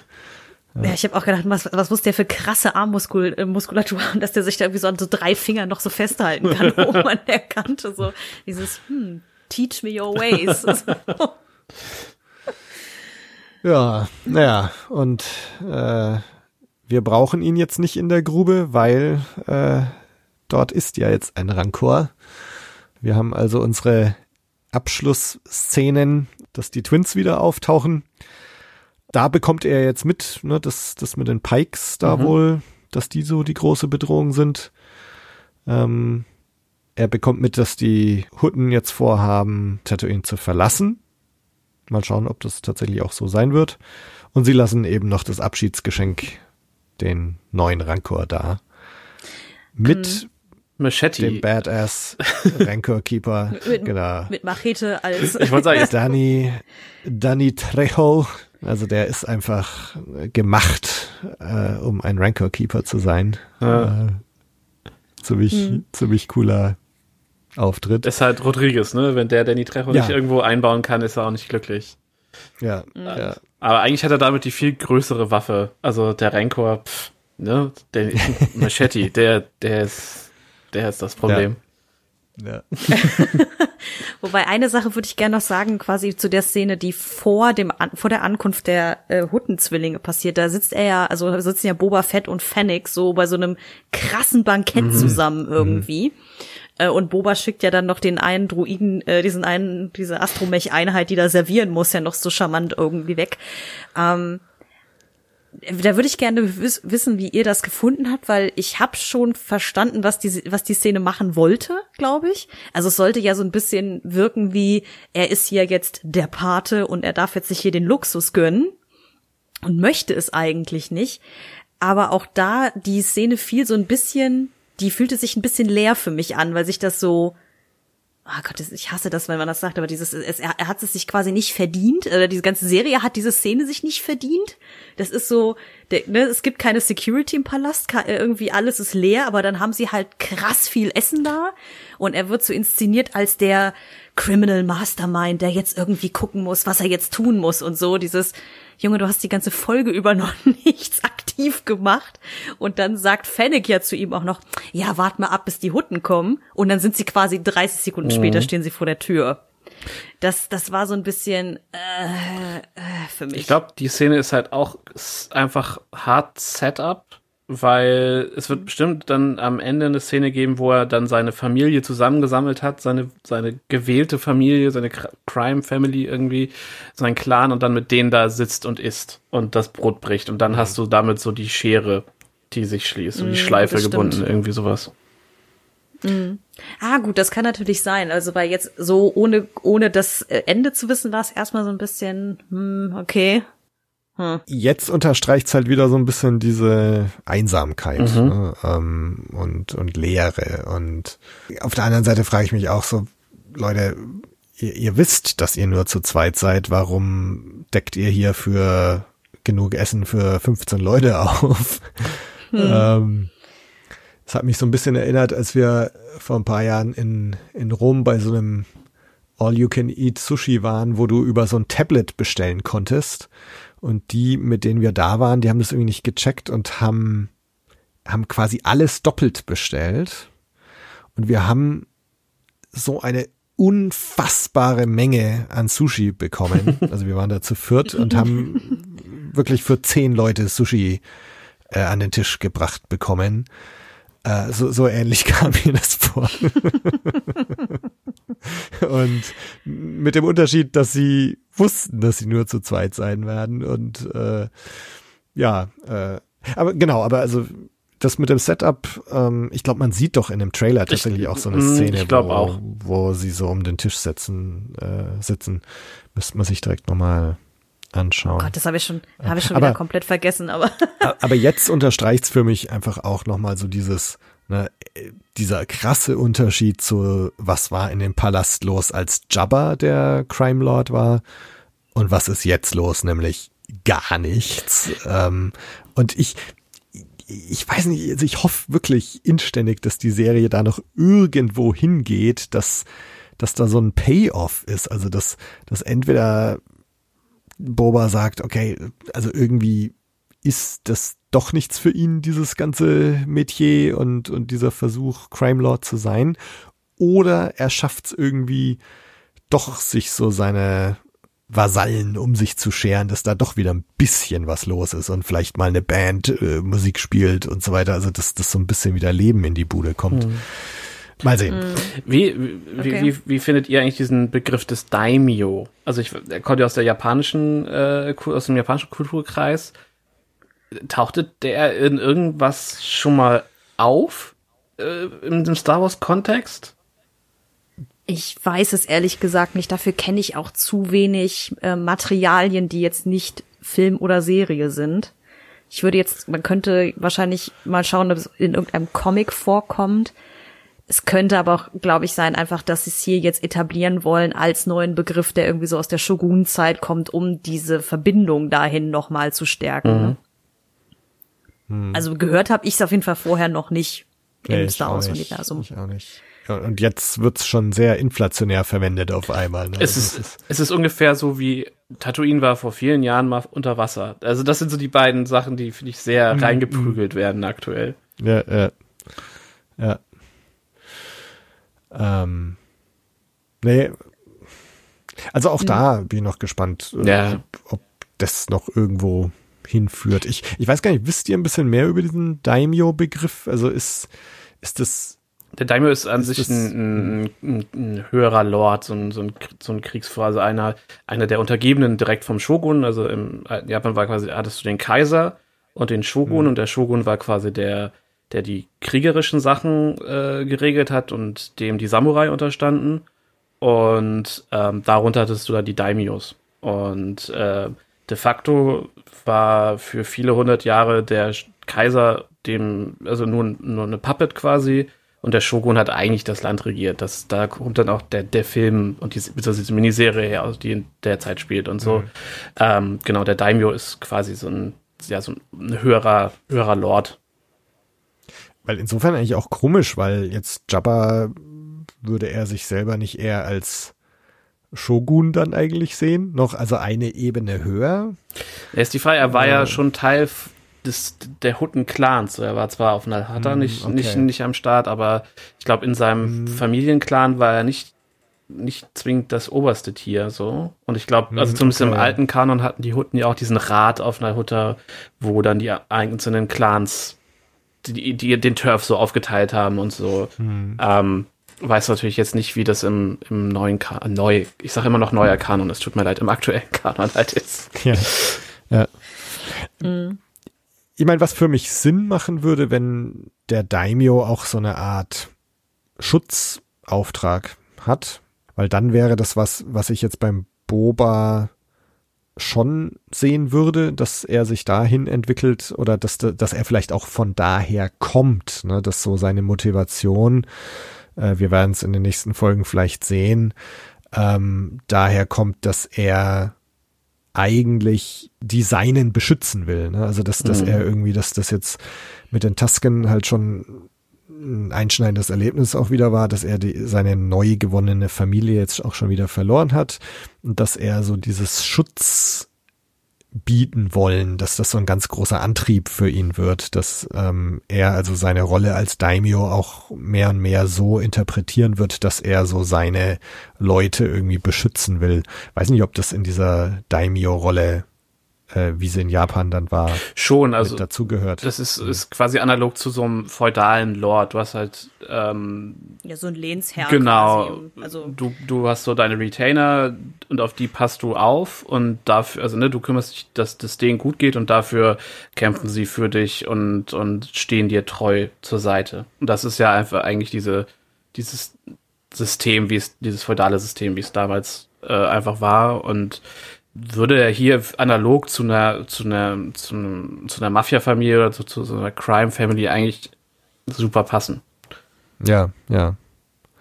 Also ich bin mal gespannt, äh, jetzt beim Jabba habe ich eher so das Gefühl, ne, der, den hat es jetzt relativ wenig gekümmert, so seine Leute zu beschützen. Also das Einzige, was er beschützen wollte, ist eher so seine eigene Macht vielleicht gewesen. Aber beim Boba kann ich mir das schon gut vorstellen, dass er die Rolle so lebt und interpretiert. Genau. ja, ich hoffe ja auch immer noch, dass sie halt das mit Leben füllen, was er ja in der ersten Folge gesagt hat, mit diesem, ich will nicht durch Furcht regieren, sondern durch Respekt. Nur mit dem Respekt hapert's aktuell ja noch extrem. So. Stimmt, ähm, Und also an sich finde ich das ja eigentlich auch eine sehr nette Gegenüberstellung zu sagen, irgendwie Jabba oder generell die Hutten und auch die Pikes und die ganzen Gangs, die da auf Tatooine rumeiern, äh, die reagieren, reagieren ja alle mit Terror und mhm. Furcht. Und dass er, also Boba jetzt vielleicht auch so ein bisschen der Beschützer der ja, der Leute ist, die so ein bisschen links liegen gelassen wurden. Also wenn man jetzt mal diese diese ähm, diese Jugendlichen nimmt, die er sich da äh, unter die Fittiche nimmt sozusagen. Jetzt mal egal, ob man das Outfit von denen blöd fand, aber die die Grundidee, ähm, dass die eigentlich quasi Kriminelle sind, weil sie äh, keine Arbeit finden. Und er sagt ja, dann arbeitet doch für mich. So fand ich eigentlich ganz ja, cool. Class so, Classic Move so. Hm. Ja, dass er halt so sagt, so geil, ich nehme mir halt die ganzen verlorenen und vergessenen Seelen da draußen ähm, und ne, von wegen dieses, ne, äh, ein Zweig, äh, mit dem bildest du keine Brücke, aber mit ganz vielen, äh, ne, kannst du dann ein bisschen mehr anstellen. Dass er die so um sich schart jetzt mehr oder weniger, ne? Also diese ganzen, die quasi auch von den Syndikaten unterdrückt werden und so. Also das ist, das fände ich zum Beispiel ganz cool, wenn es da so in die Richtung reingeht, eher dass er sagt so, okay, Leute, jetzt hier werden jetzt mal ganz andere Seiten aufgezogen. So. Ja, deswegen, ich fand vielleicht deswegen auch diese Szene am Anfang mit den Jugendlichen ein bisschen zu klein, so nach, also, weil, aber die Idee an sich finde ich großartig, zu sagen, okay, ihr findet keine Arbeit, ihr werdet hier von irgendwelchen korrupten Leuten ausgenommen, ja, dann arbeitet doch für mich, das lohnt sich eher, der Deal. Ja, mhm. ja. Äh, diese Wasserhändlernummer fühlte sich halt an, als hätte es gereicht für eine, für eine Folge. So, da hätte man, wenn man das mit, mit, mit ein bisschen Fleisch befüllt hätte, hätte es daraus eine komplette Folge machen können, so. Und hier ist es dann äh, eine von vielen Plotpunkten, die halt eigentlich nur die, so diese Simpsons Intro äh, Geschichte ist und danach geht die eigentliche Folge los. Ähm, ja, also deswegen, ja, zu, Zustimmung, Katharina. Zustimmung. Zustimmung. Jetzt haben wir ja erstmal wieder Besuch von den zwei Hutten-Zwillingen bekommen, die ich auch immer noch sehr gut gemacht ja. finde. Die haben einfach irgendwie sowas, ja, die haben halt dieses herablassende, ach, ist uns doch alles egal. Ach, ich finde die irgendwie sehr, sehr gut gemacht, die zwei. Also die strahlen tatsächlich mal was Bedrohliches aus, auch wenn sie jetzt behauptet haben, sie verziehen sich von Tatooine, aber ich glaube ihnen das nicht so richtig. Ja, mal sehen. Also hm glaube zumindest mal, dass wir die nicht zum letzten Mal gesehen haben. Nee. Mhm. Ja. Ich, ich liebe es einfach, da habt ihr bestimmt letztes Mal schon drüber gesprochen, aber dass sich diese, diese Sänfte so geil durchbiegt und die, die Träger halt auch die ganze Zeit abschwitzend und zitternd sind. Das ist halt einfach so ein ja. schönes Detail. Ja, ja, ja. ich habe auch gesagt, so in einer in einer Welt, in der es halt Repulsorschlitten gibt, ist das halt schon ziemlicher Power Move, sich einfach von Leuten so ganz klassisch durch die Gegend tragen zu lassen. Ja, ja, ja durch die Wüste. Ja. ja, na gut, und dann haben wir noch unseren Rancor mit Depressionen. Ähm. Sag das doch nicht einfach so. Der arme Rancor. Das ist doch nur ein Baby. Ein Baby-Rancor. Nee, das, das klang jetzt vielleicht auch zu herablassend. Also ich, ich, also mir hat die, die ganze Rancor-Sache fand ich, fand ich super. Äh, angefangen eben von Danny Trejo ähm, bis zum Rancor selber, was auch wieder unglaublich gut aussah, mhm. finde ich. Ähm, und ich bin sehr, sehr gespannt. Also ich meine, es, es klingt ja sehr danach, als würden wir einen Rancor reitenden Boba noch zu sehen bekommen. Das, ja, fühlt sich sehr danach an. Es würde da irgendwann, er ist jetzt so oft nach Mos Espa reingelaufen, irgendwann reitet er nach Mos Espa. Man kann sagen, scheiß auf die Sänfte, ich komme auf meinem Rancor.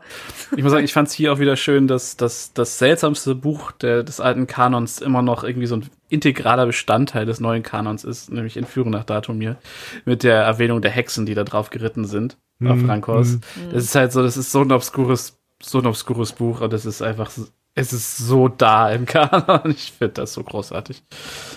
Ich, ich, da, da ist mir persönlich auch ein bisschen das Herz aufgegangen, weil sie haben ja die Hexen von Datum ihr doch ganz gut umgedeutet irgendwann mhm. so. Ähm, also vor allem, wenn man sich zum Beispiel Jedi Fallen Order anschaut, da ist das spielt ja auch auf Datum hier. Aber das war so dieses, ach ja, ich muss zugeben, ich finde das Buch so, gerade weil es so obskur ist. Ey, ich liebe das absolut. Das ist definitiv Top Top 5, Top 3 Kanon für mich so, also Legends Kanon. Äh, dass ich freue mich immer, äh, wenn das irgendwie auftaucht.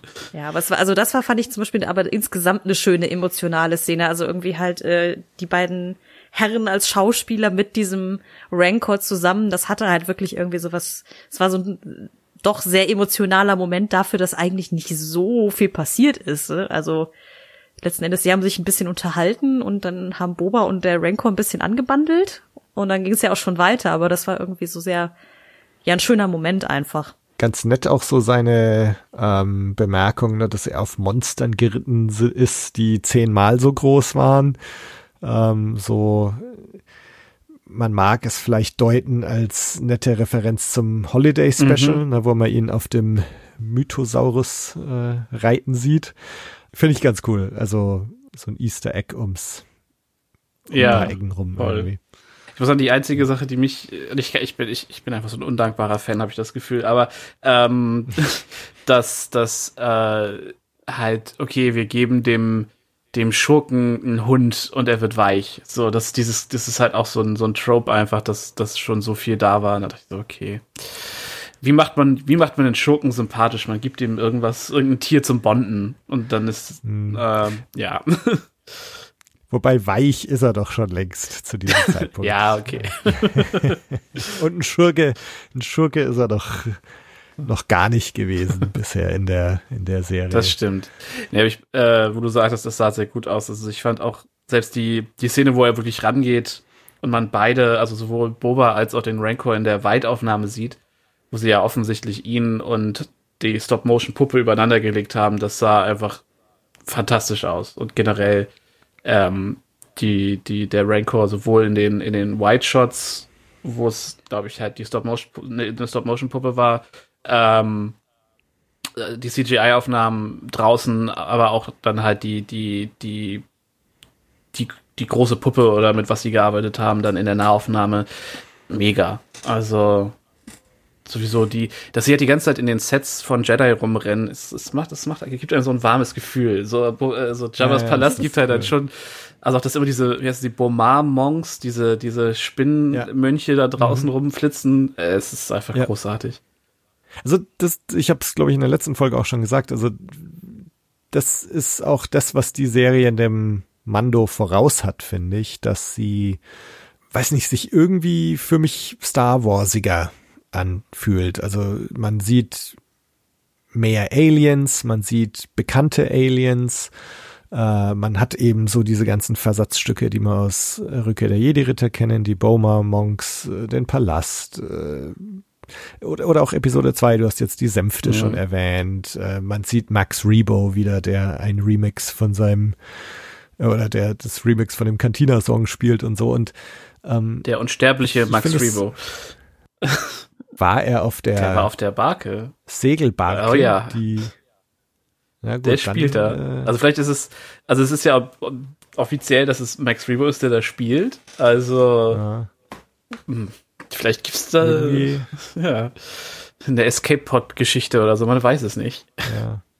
Ja, oder er ist feuerfest mit seinem Elefanten, äh, mit seiner Elefantenhaut. Fände ich gut. Was ist Beskar hier? Max Rebo Haut, das ist das Ding. Genau. ja, aber ich habe, ähm, um da einmal einzuhaken, das Gefühl, dass sie bei, bei der ersten Mando-Staffel ganz bewusst ja eigene Wege gegangen sind und nicht also es war ja durchaus Fanservice drin, aber sie haben ganz bewusst, hatte ich das Gefühl, sind nicht direkt nach Tatooine gegangen, obwohl sie einen Wüstenplaneten hatten und so. Also sie sind sehr bewusst, mhm. haben sie versucht, auch neue Wege zu gehen und neue Sachen zu etablieren oder sich dann halt eher aus dem, aus dem Clone Wars Canon irgendwie zu, be zu bedienen und aus dem Rebels äh, Canon. Ähm, und hier, das war in der zweiten Staffel, war das schon ein bisschen mehr, weil sie dann ja auch das erste Mal auf Tatooine waren. Und obwohl nee, sie sind ja in der ersten Staffel auch schon mal auf Tatooine, aber viel kleiner irgendwie. Und dann äh, mit jeder also mit der zweiten Staffel ist, sind sie viel mehr reingegangen und haben gesagt, okay, wir, wir haben uns jetzt etabliert, wir bedienen uns jetzt auch mehr an der Nostalgie. Und bei, bei Book of Fett ist halt, gehen sie halt in die Vollen so, was, was mhm. die Referenzen sagen. Das ist ein bisschen, erinnert mich ein bisschen da auch an Solo, dass du halt, dass halt so viel so viel Kleinkram ist, so viel, was du halt irgendwie, was, wo du weißt, okay, die Fans werden es feiern und der Rest versteht es nicht, aber es ist trotzdem cool irgendwie.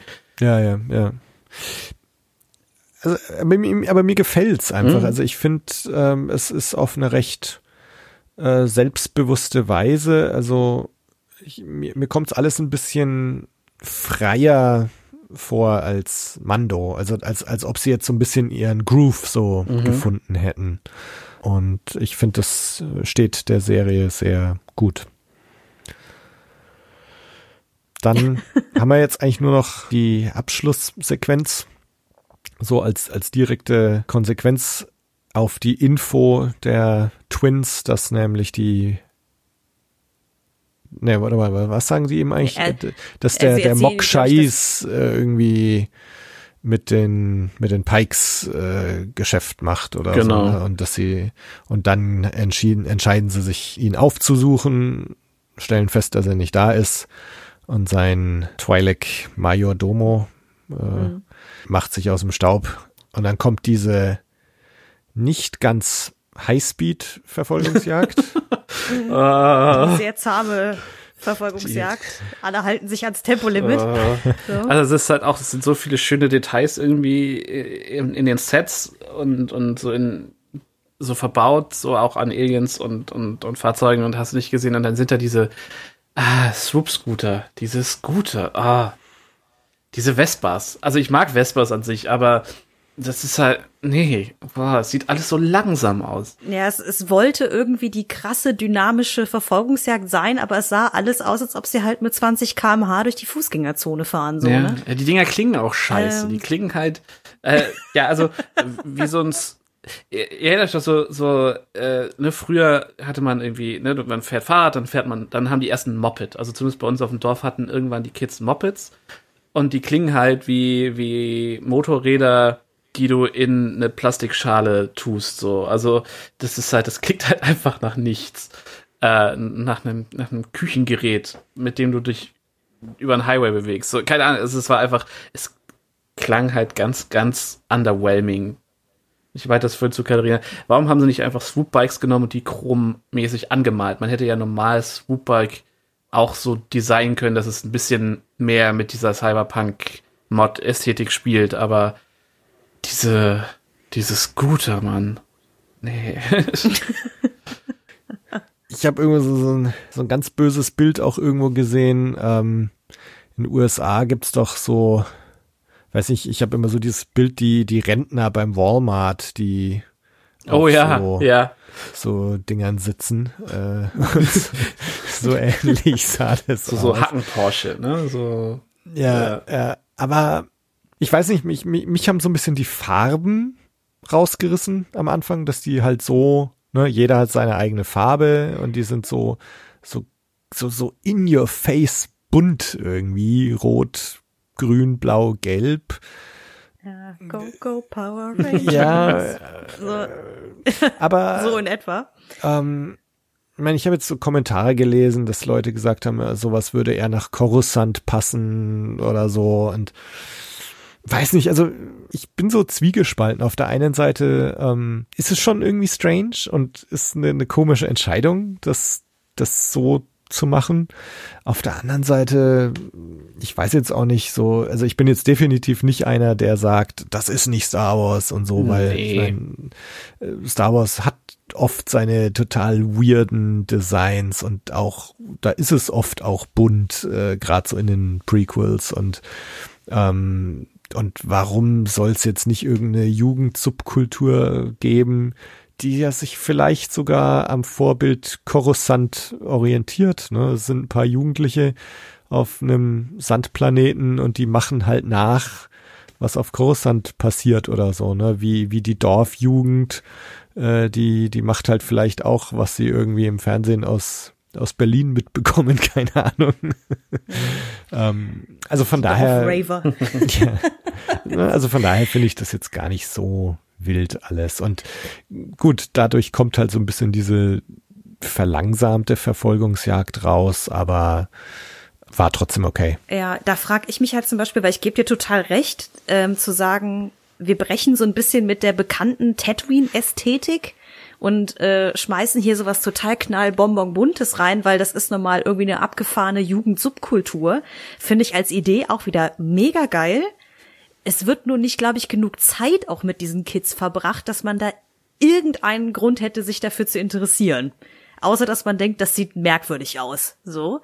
Weil ähm, normalerweise jetzt in, gerade in Fantasy und Science Fiction so Sets ja so komplett durchdesignt sind, ne? Also nehmen wir jetzt mal, keine Ahnung, Canto Bite in Episode 8 so, ne? Da ist ja jedes einzelne Alien in dieser Szene in eine bestimmte Ästhetik reinge mhm. rein designt, ja. so.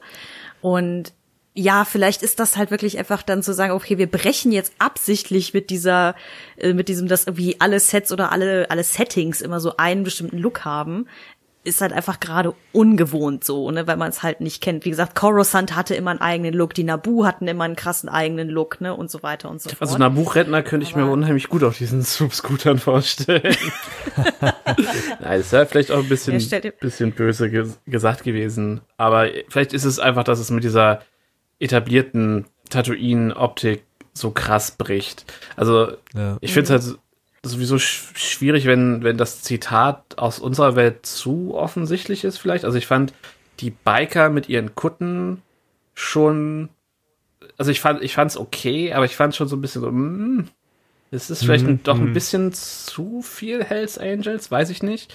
Ja, ähm, und dann ist das, war das halt hier dann einfach dieses, okay, es waren so offensichtlich Punks und New Wave Kids irgendwie und ja, ich weiß nicht, das war dann vielleicht einfach zu viele kleine Tropfen aufeinander, die es dann für mich so zerrissen haben. Weil klar, ich kann mir grundsätzlich vorstellen, dass es irgendwo in der Galaxie in Star Wars Leute gibt, die so rumhängen und so aussehen. Und äh, es ist vielleicht durch dieser Clash mit, mit Tatooine und dem, wie man das halt jetzt seit zig Jahren eingetrichtert kriegt, so sieht das da aus. Und dann ist das da auf einmal dazwischen. Das ist dann vielleicht einfach so ein bisschen der, ja. der Bruch. Ja, ich glaube, ich hätte ihnen diese knallbunten Power Rangers Bikes auch verziehen, wenn die einfach ein bisschen mehr Wumms gehabt ja. hätten. Weil die, also wenn das wirklich gewesen wäre, wir sind hier die krasse äh, Punk New Wave Rocker Band, die jetzt irgendwie losknattert und dann ist einfach so, ja, ge ge Schritttempo halt. Ne? Also es war so ein bisschen anticlimactic einfach. ähm, also schon alleine, es ist, es ist halt so ein bisschen wie in Episode 2 gibt es doch auch irgendwie so zwei, drei Szenen, wo du wirklich so Christopher Lee auf seinem Bike ja, ja irgendwie siehst, äh, laut Hintergrund bewegt er sich mit gefühlten 800 Stundenkilometern, aber sein Mantel flattert so ganz entspannt hinter ihm her, so, ne? Ähm, und so, so war das ja hier halt auch so ein bisschen, ne? Bei, bei, bei dem, bei der Mädel, das aus der Truppe da mitfährt, da fliegen ihr nicht mal die Haare über die Schulter, so langsam fährt sie. So. Mhm. Das war dann, wo ich dachte, ey Leute, ihr habt so, so gut gemachte Tricktechnik hier in der, im Rest der Serie. Das sieht jetzt einfach nur merkwürdig aus. So, hä? Also, ganz komisch. Also ich hatte zum Beispiel auch bei dem, bei dem, bei dem Majordome, bei dem Twi'lek, wenn der da fährt und irgendwie du siehst von außen, dass er jetzt quasi das Lenkrad rumreißt, weil er um eine scharfe Kurve fliegen muss, aber er selber sieht halt aus wie, ja, ich muss mal kurz einparken. So. Von, von der Art im Close-Up dann, ne? Dieses, oh, ich muss mal ein bisschen Scooter fahren. Ähm, es, es war irgendwie ganz, ganz komisch. Also ich bin ich bin froh, dass ich nicht, äh, dass es nicht an, nur an mir, also nicht nur mir so aufgefallen ist, dass das irgendwie nicht ganz so richtig gut zusammenging. Vor allen Dingen, wenn man daran denkt, dass man in der Folge davor halt diese krasse Highspeed-Sache mit dem Zug mhm. halt irgendwie hatte. Vielleicht war es dann auch nicht so ganz die klügste Entscheidung, halt dann direkt danach noch eine Verfolgungsjagd als Actionsequenz zu nutzen, so, aber ähm, weil an sich, ich fand es halt auch ganz witzig, ähnlich wie der Zug, hat mich diese Szene auch ein bisschen an den Solo-Film erinnert aber halt, na, nee, hm, weiß ich nicht. Ich, ich wünschte, ich könnte sagen, woran es liegt, ob es jetzt irgendwie äh, der Schnitt war, die Inszenierung, äh, die, die Tricktechnik, die wahrscheinlich zum Einsatz kam. Ich weiß es nicht, weil die, wie Sascha vorhin schon sagte, diese Sache mit dem, mit diesem äh, Droschken-Droiden da sozusagen, der ja da die zwei Biffs noch irgendwie durch die Gegend kutschiert und so, sowas fand ich halt mega witzig. So, es war so, so, so, so ein schöner Nicker zu Episode 2 nochmal mhm. hin. Aber irgendwie, das, das die gesamte Action-Szene an sich hat irgendwie mich nicht so richtig abgeholt. Also da äh, war die mit ähm, Black Crescent um einiges besser, fand mhm. ich. Und selbst da, ich weiß nicht, vielleicht liegt's an Robert Rodriguez und wie er die Actions inszeniert. Ich weiß, ich bin großer Fan von From Dust Till Dawn. So. Also ich mag seine frühen Sachen super gern. Ähm, aber ich habe das Gefühl, dass seine Action so ein bisschen schwerelos ist. Und also ich weiß, ich, ich möchte ist, ich möchte jetzt nicht der sein, der sagt, Marvel-Filme haben gute Action, aber es gibt diese, diese, wenn die Russos, also die, die Avengers-Filme äh, und auch Civil War, ähm, oder auch wenn man, wenn man vielleicht eher so über den Teich guckt, so Richtung The Raid, okay, das jetzt, da, irgendwer wird mich dafür umbringen für diesen Fakt, dass ich die jetzt in einem Satz gesagt habe, aber ähm, da ist, da ist, da ist Kinetik drin. Also man hat das, also wenn, wenn in der Action-Szene jemand einen ins, aufs Maul kriegt und ich dich äh, sage, dann habe ich das Gefühl, dass da, also da, da, da fehlt der Wumms dann. Und bei, bei den Sachen bisher bei Book of Boba Fett und was mir damals bei, bei der Folge von ihm bei Mando halt auch auffällt, es fühlt sich einfach nicht an, als wäre dieser Wumms da. Obwohl der Wumms grundsätzlich gedreht ist. Also die, es ist ja gut choreografiert grundsätzlich. Die Schauspieler und Stunt-Performer machen ja alle ihren Job super. Ähm, aber der, bei mir auf der Couch kommt es nicht mehr an. Und ich weiß nicht, vielleicht ist das so ein bisschen das, was dann auch hier äh, das auseinandergebaut hat.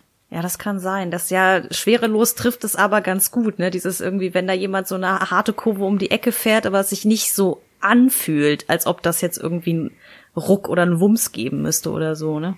Ja. Ja, gute Frage. Ich muss sagen, ich habe jetzt nicht wahnsinnig viele Filme von Robert Rodriguez gesehen, deswegen kann ich es jetzt nicht so sagen, ob das jetzt daran liegt, im Speziellen. Es ist mir einfach äh, quasi in dieser Folge einfach nur im Speziellen ange, äh, aufgefallen und ich, ich habe mich dann auch tatsächlich selber schon gefragt, so okay, vielleicht liegt es auch einfach daran, dass mich schon davor die Folge, also alles, was davor in der Folge passierte, schon nicht so wahnsinnig abgeholt mhm. hat ähm, dass man dann noch kritischer auf sowas draufschaut. Ne? Mhm. Also mir ging es schon auch so, dass ich so insgesamt ähm, das irgendwie ein bisschen strange fand, so vom, vom Look äh, der Scooter mit den Farben und, und in ihrer, ja, so ein bisschen fehl am Platze zu wirken. Äh, dann die, die Gruppe selber, und dann eben diese relativ langsame Verfolgungsjagd sind alles so Dinge, die mich zunächst mal irgendwie auch so unmittelbare Reaktionen so ein bisschen verdattert zurückgelassen haben. Jetzt mit einem Schritt zurück, was ich irgendwie schon schätze an der ganzen Sache, ist so diese Freude am Experiment. Also es fühlt sich ja an, als wäre das straight aus irgendeinem Comic rausgekommen.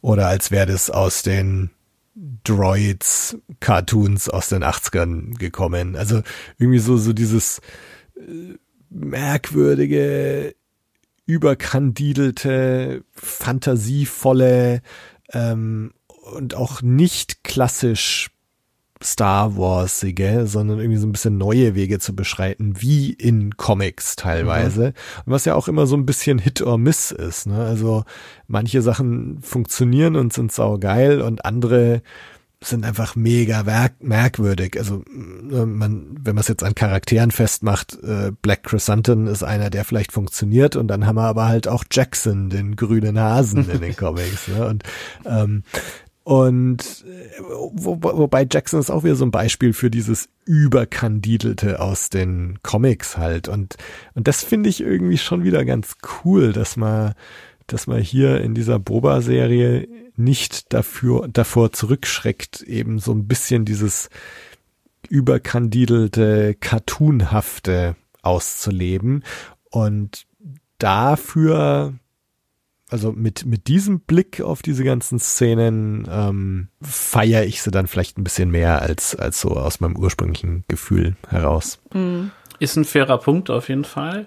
Ist halt die Frage, ob es tonal in dein Crime-Drama passt. So, ne? Ja. Also so unter dem, unter dem grundsätzlichen Aspekt des Experimentierens bin ich ganz auf deiner, ganz, ganz bei dir. Mhm Ähm, und es ist, ist, ist, Jackson ist aber aus den 60er, äh, Quatsch, 60er, ja genau, Sascha, 60er. Aus den, äh, aus den 70er äh, Marvel Comics, oder? Also das war ja sowieso noch mal eine, so eine komplette Wildwestern-Zeit irgendwie. Ja, ja, das war eine ganz wilde, wilde Zeit. mhm. ja. ja. Also, vielleicht ein, ein Gedanken noch ganz kurz, äh, weil du die Tonalität ansprichst und Crime-Drama und so.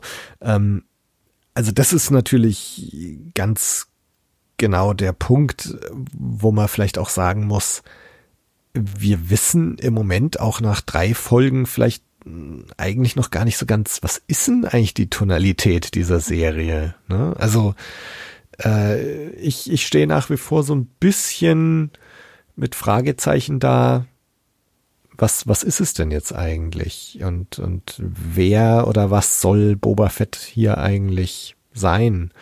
Und insofern, vielleicht, vielleicht ist es ja gar kein Crime-Drama letztendlich. Ähm, also da, da, da müssen wir so nach, nach dieser Staffel müssen wir mal drauf zurückblicken und, und schauen. Und, und vielleicht passen solche quietschbunten Scooter dann halt doch rein. Hm. Hm. Ja, letzten Endes würde ich dem eigentlich so genau zustimmen, weil ich habe auch überhaupt nichts gegen Experimente, ganz im Gegenteil, wenn ähm, nicht nur Star Wars, sondern auch bekannte, etablierte Franchises sich nur auf der eigenen Selbstreferenz aussuchen, also Matrix zum Beispiel.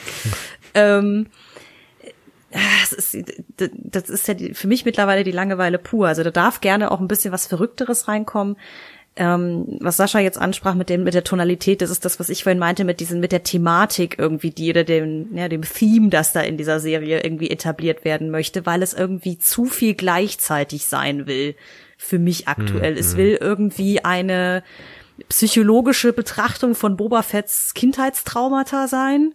Es will einen, ein quasi Sopranos und Ghost Tatooine sein. Ähm, es will ein, irgendwie Backstory und Lore von Tatooine selbst beleuchten. Es möchte Crime-Drama sein. Es ist so, äh, ja, aber nichts davon halt so 100 Prozent so. Vielleicht geht der Mix am Ende auf und es ergibt sich daraus was Neues. Aber ja, nach drei Folgen kann ich noch nicht so richtig absehen, worauf man hinaus möchte auch. Also, ähm, hm. ah. Wobei hm. ich, ja, ich frage mich, ob wir da so ein bisschen vorbelastet sind durch den Trailer oder, oder durch das, was man so gelesen hat, weil im Grunde, wenn man jetzt nur diese ersten drei Folgen anschaut, habe ich jetzt an sich eigentlich gar nicht das Gefühl, dass wir in so einem Crime-Drama sind.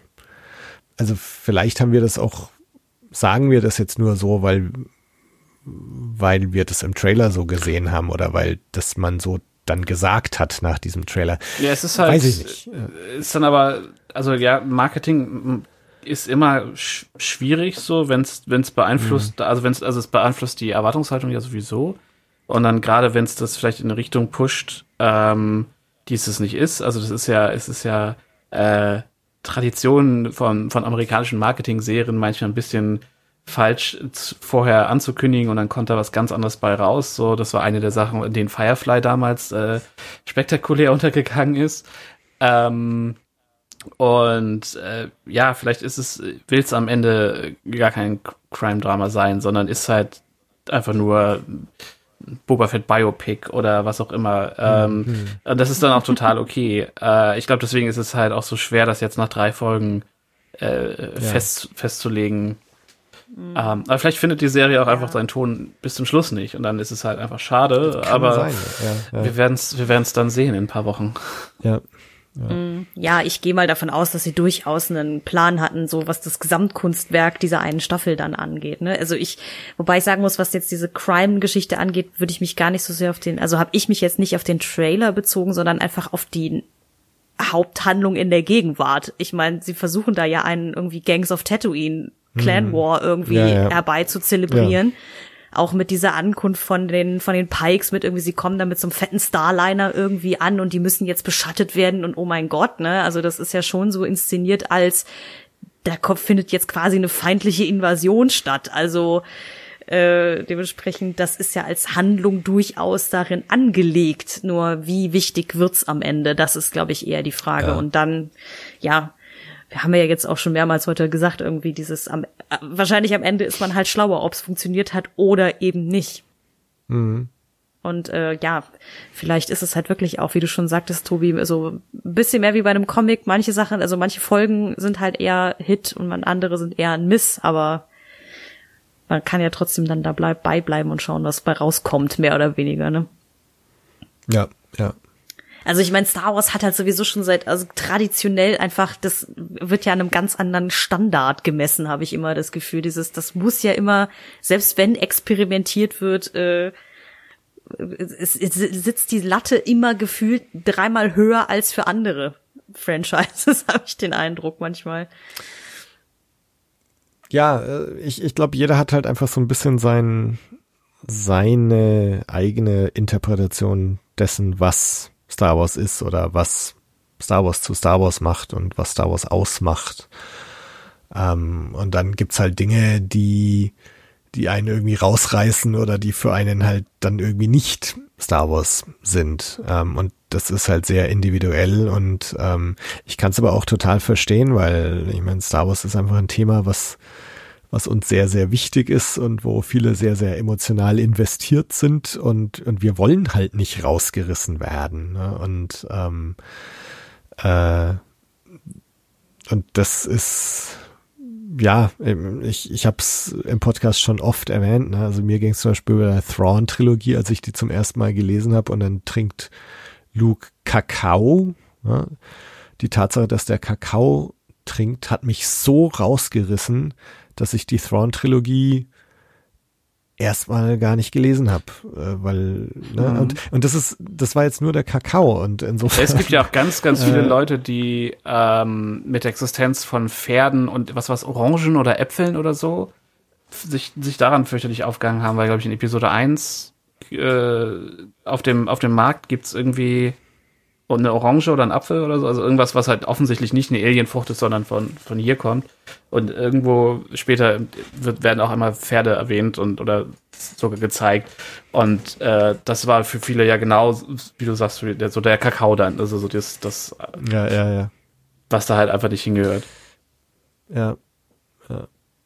Ähm, also von daher, äh, ich, ich kann es insgesamt gut nachvollziehen, dass es da Leuten so geht bei, bei gewissen Elementen. Ähm, Hm. Und ja.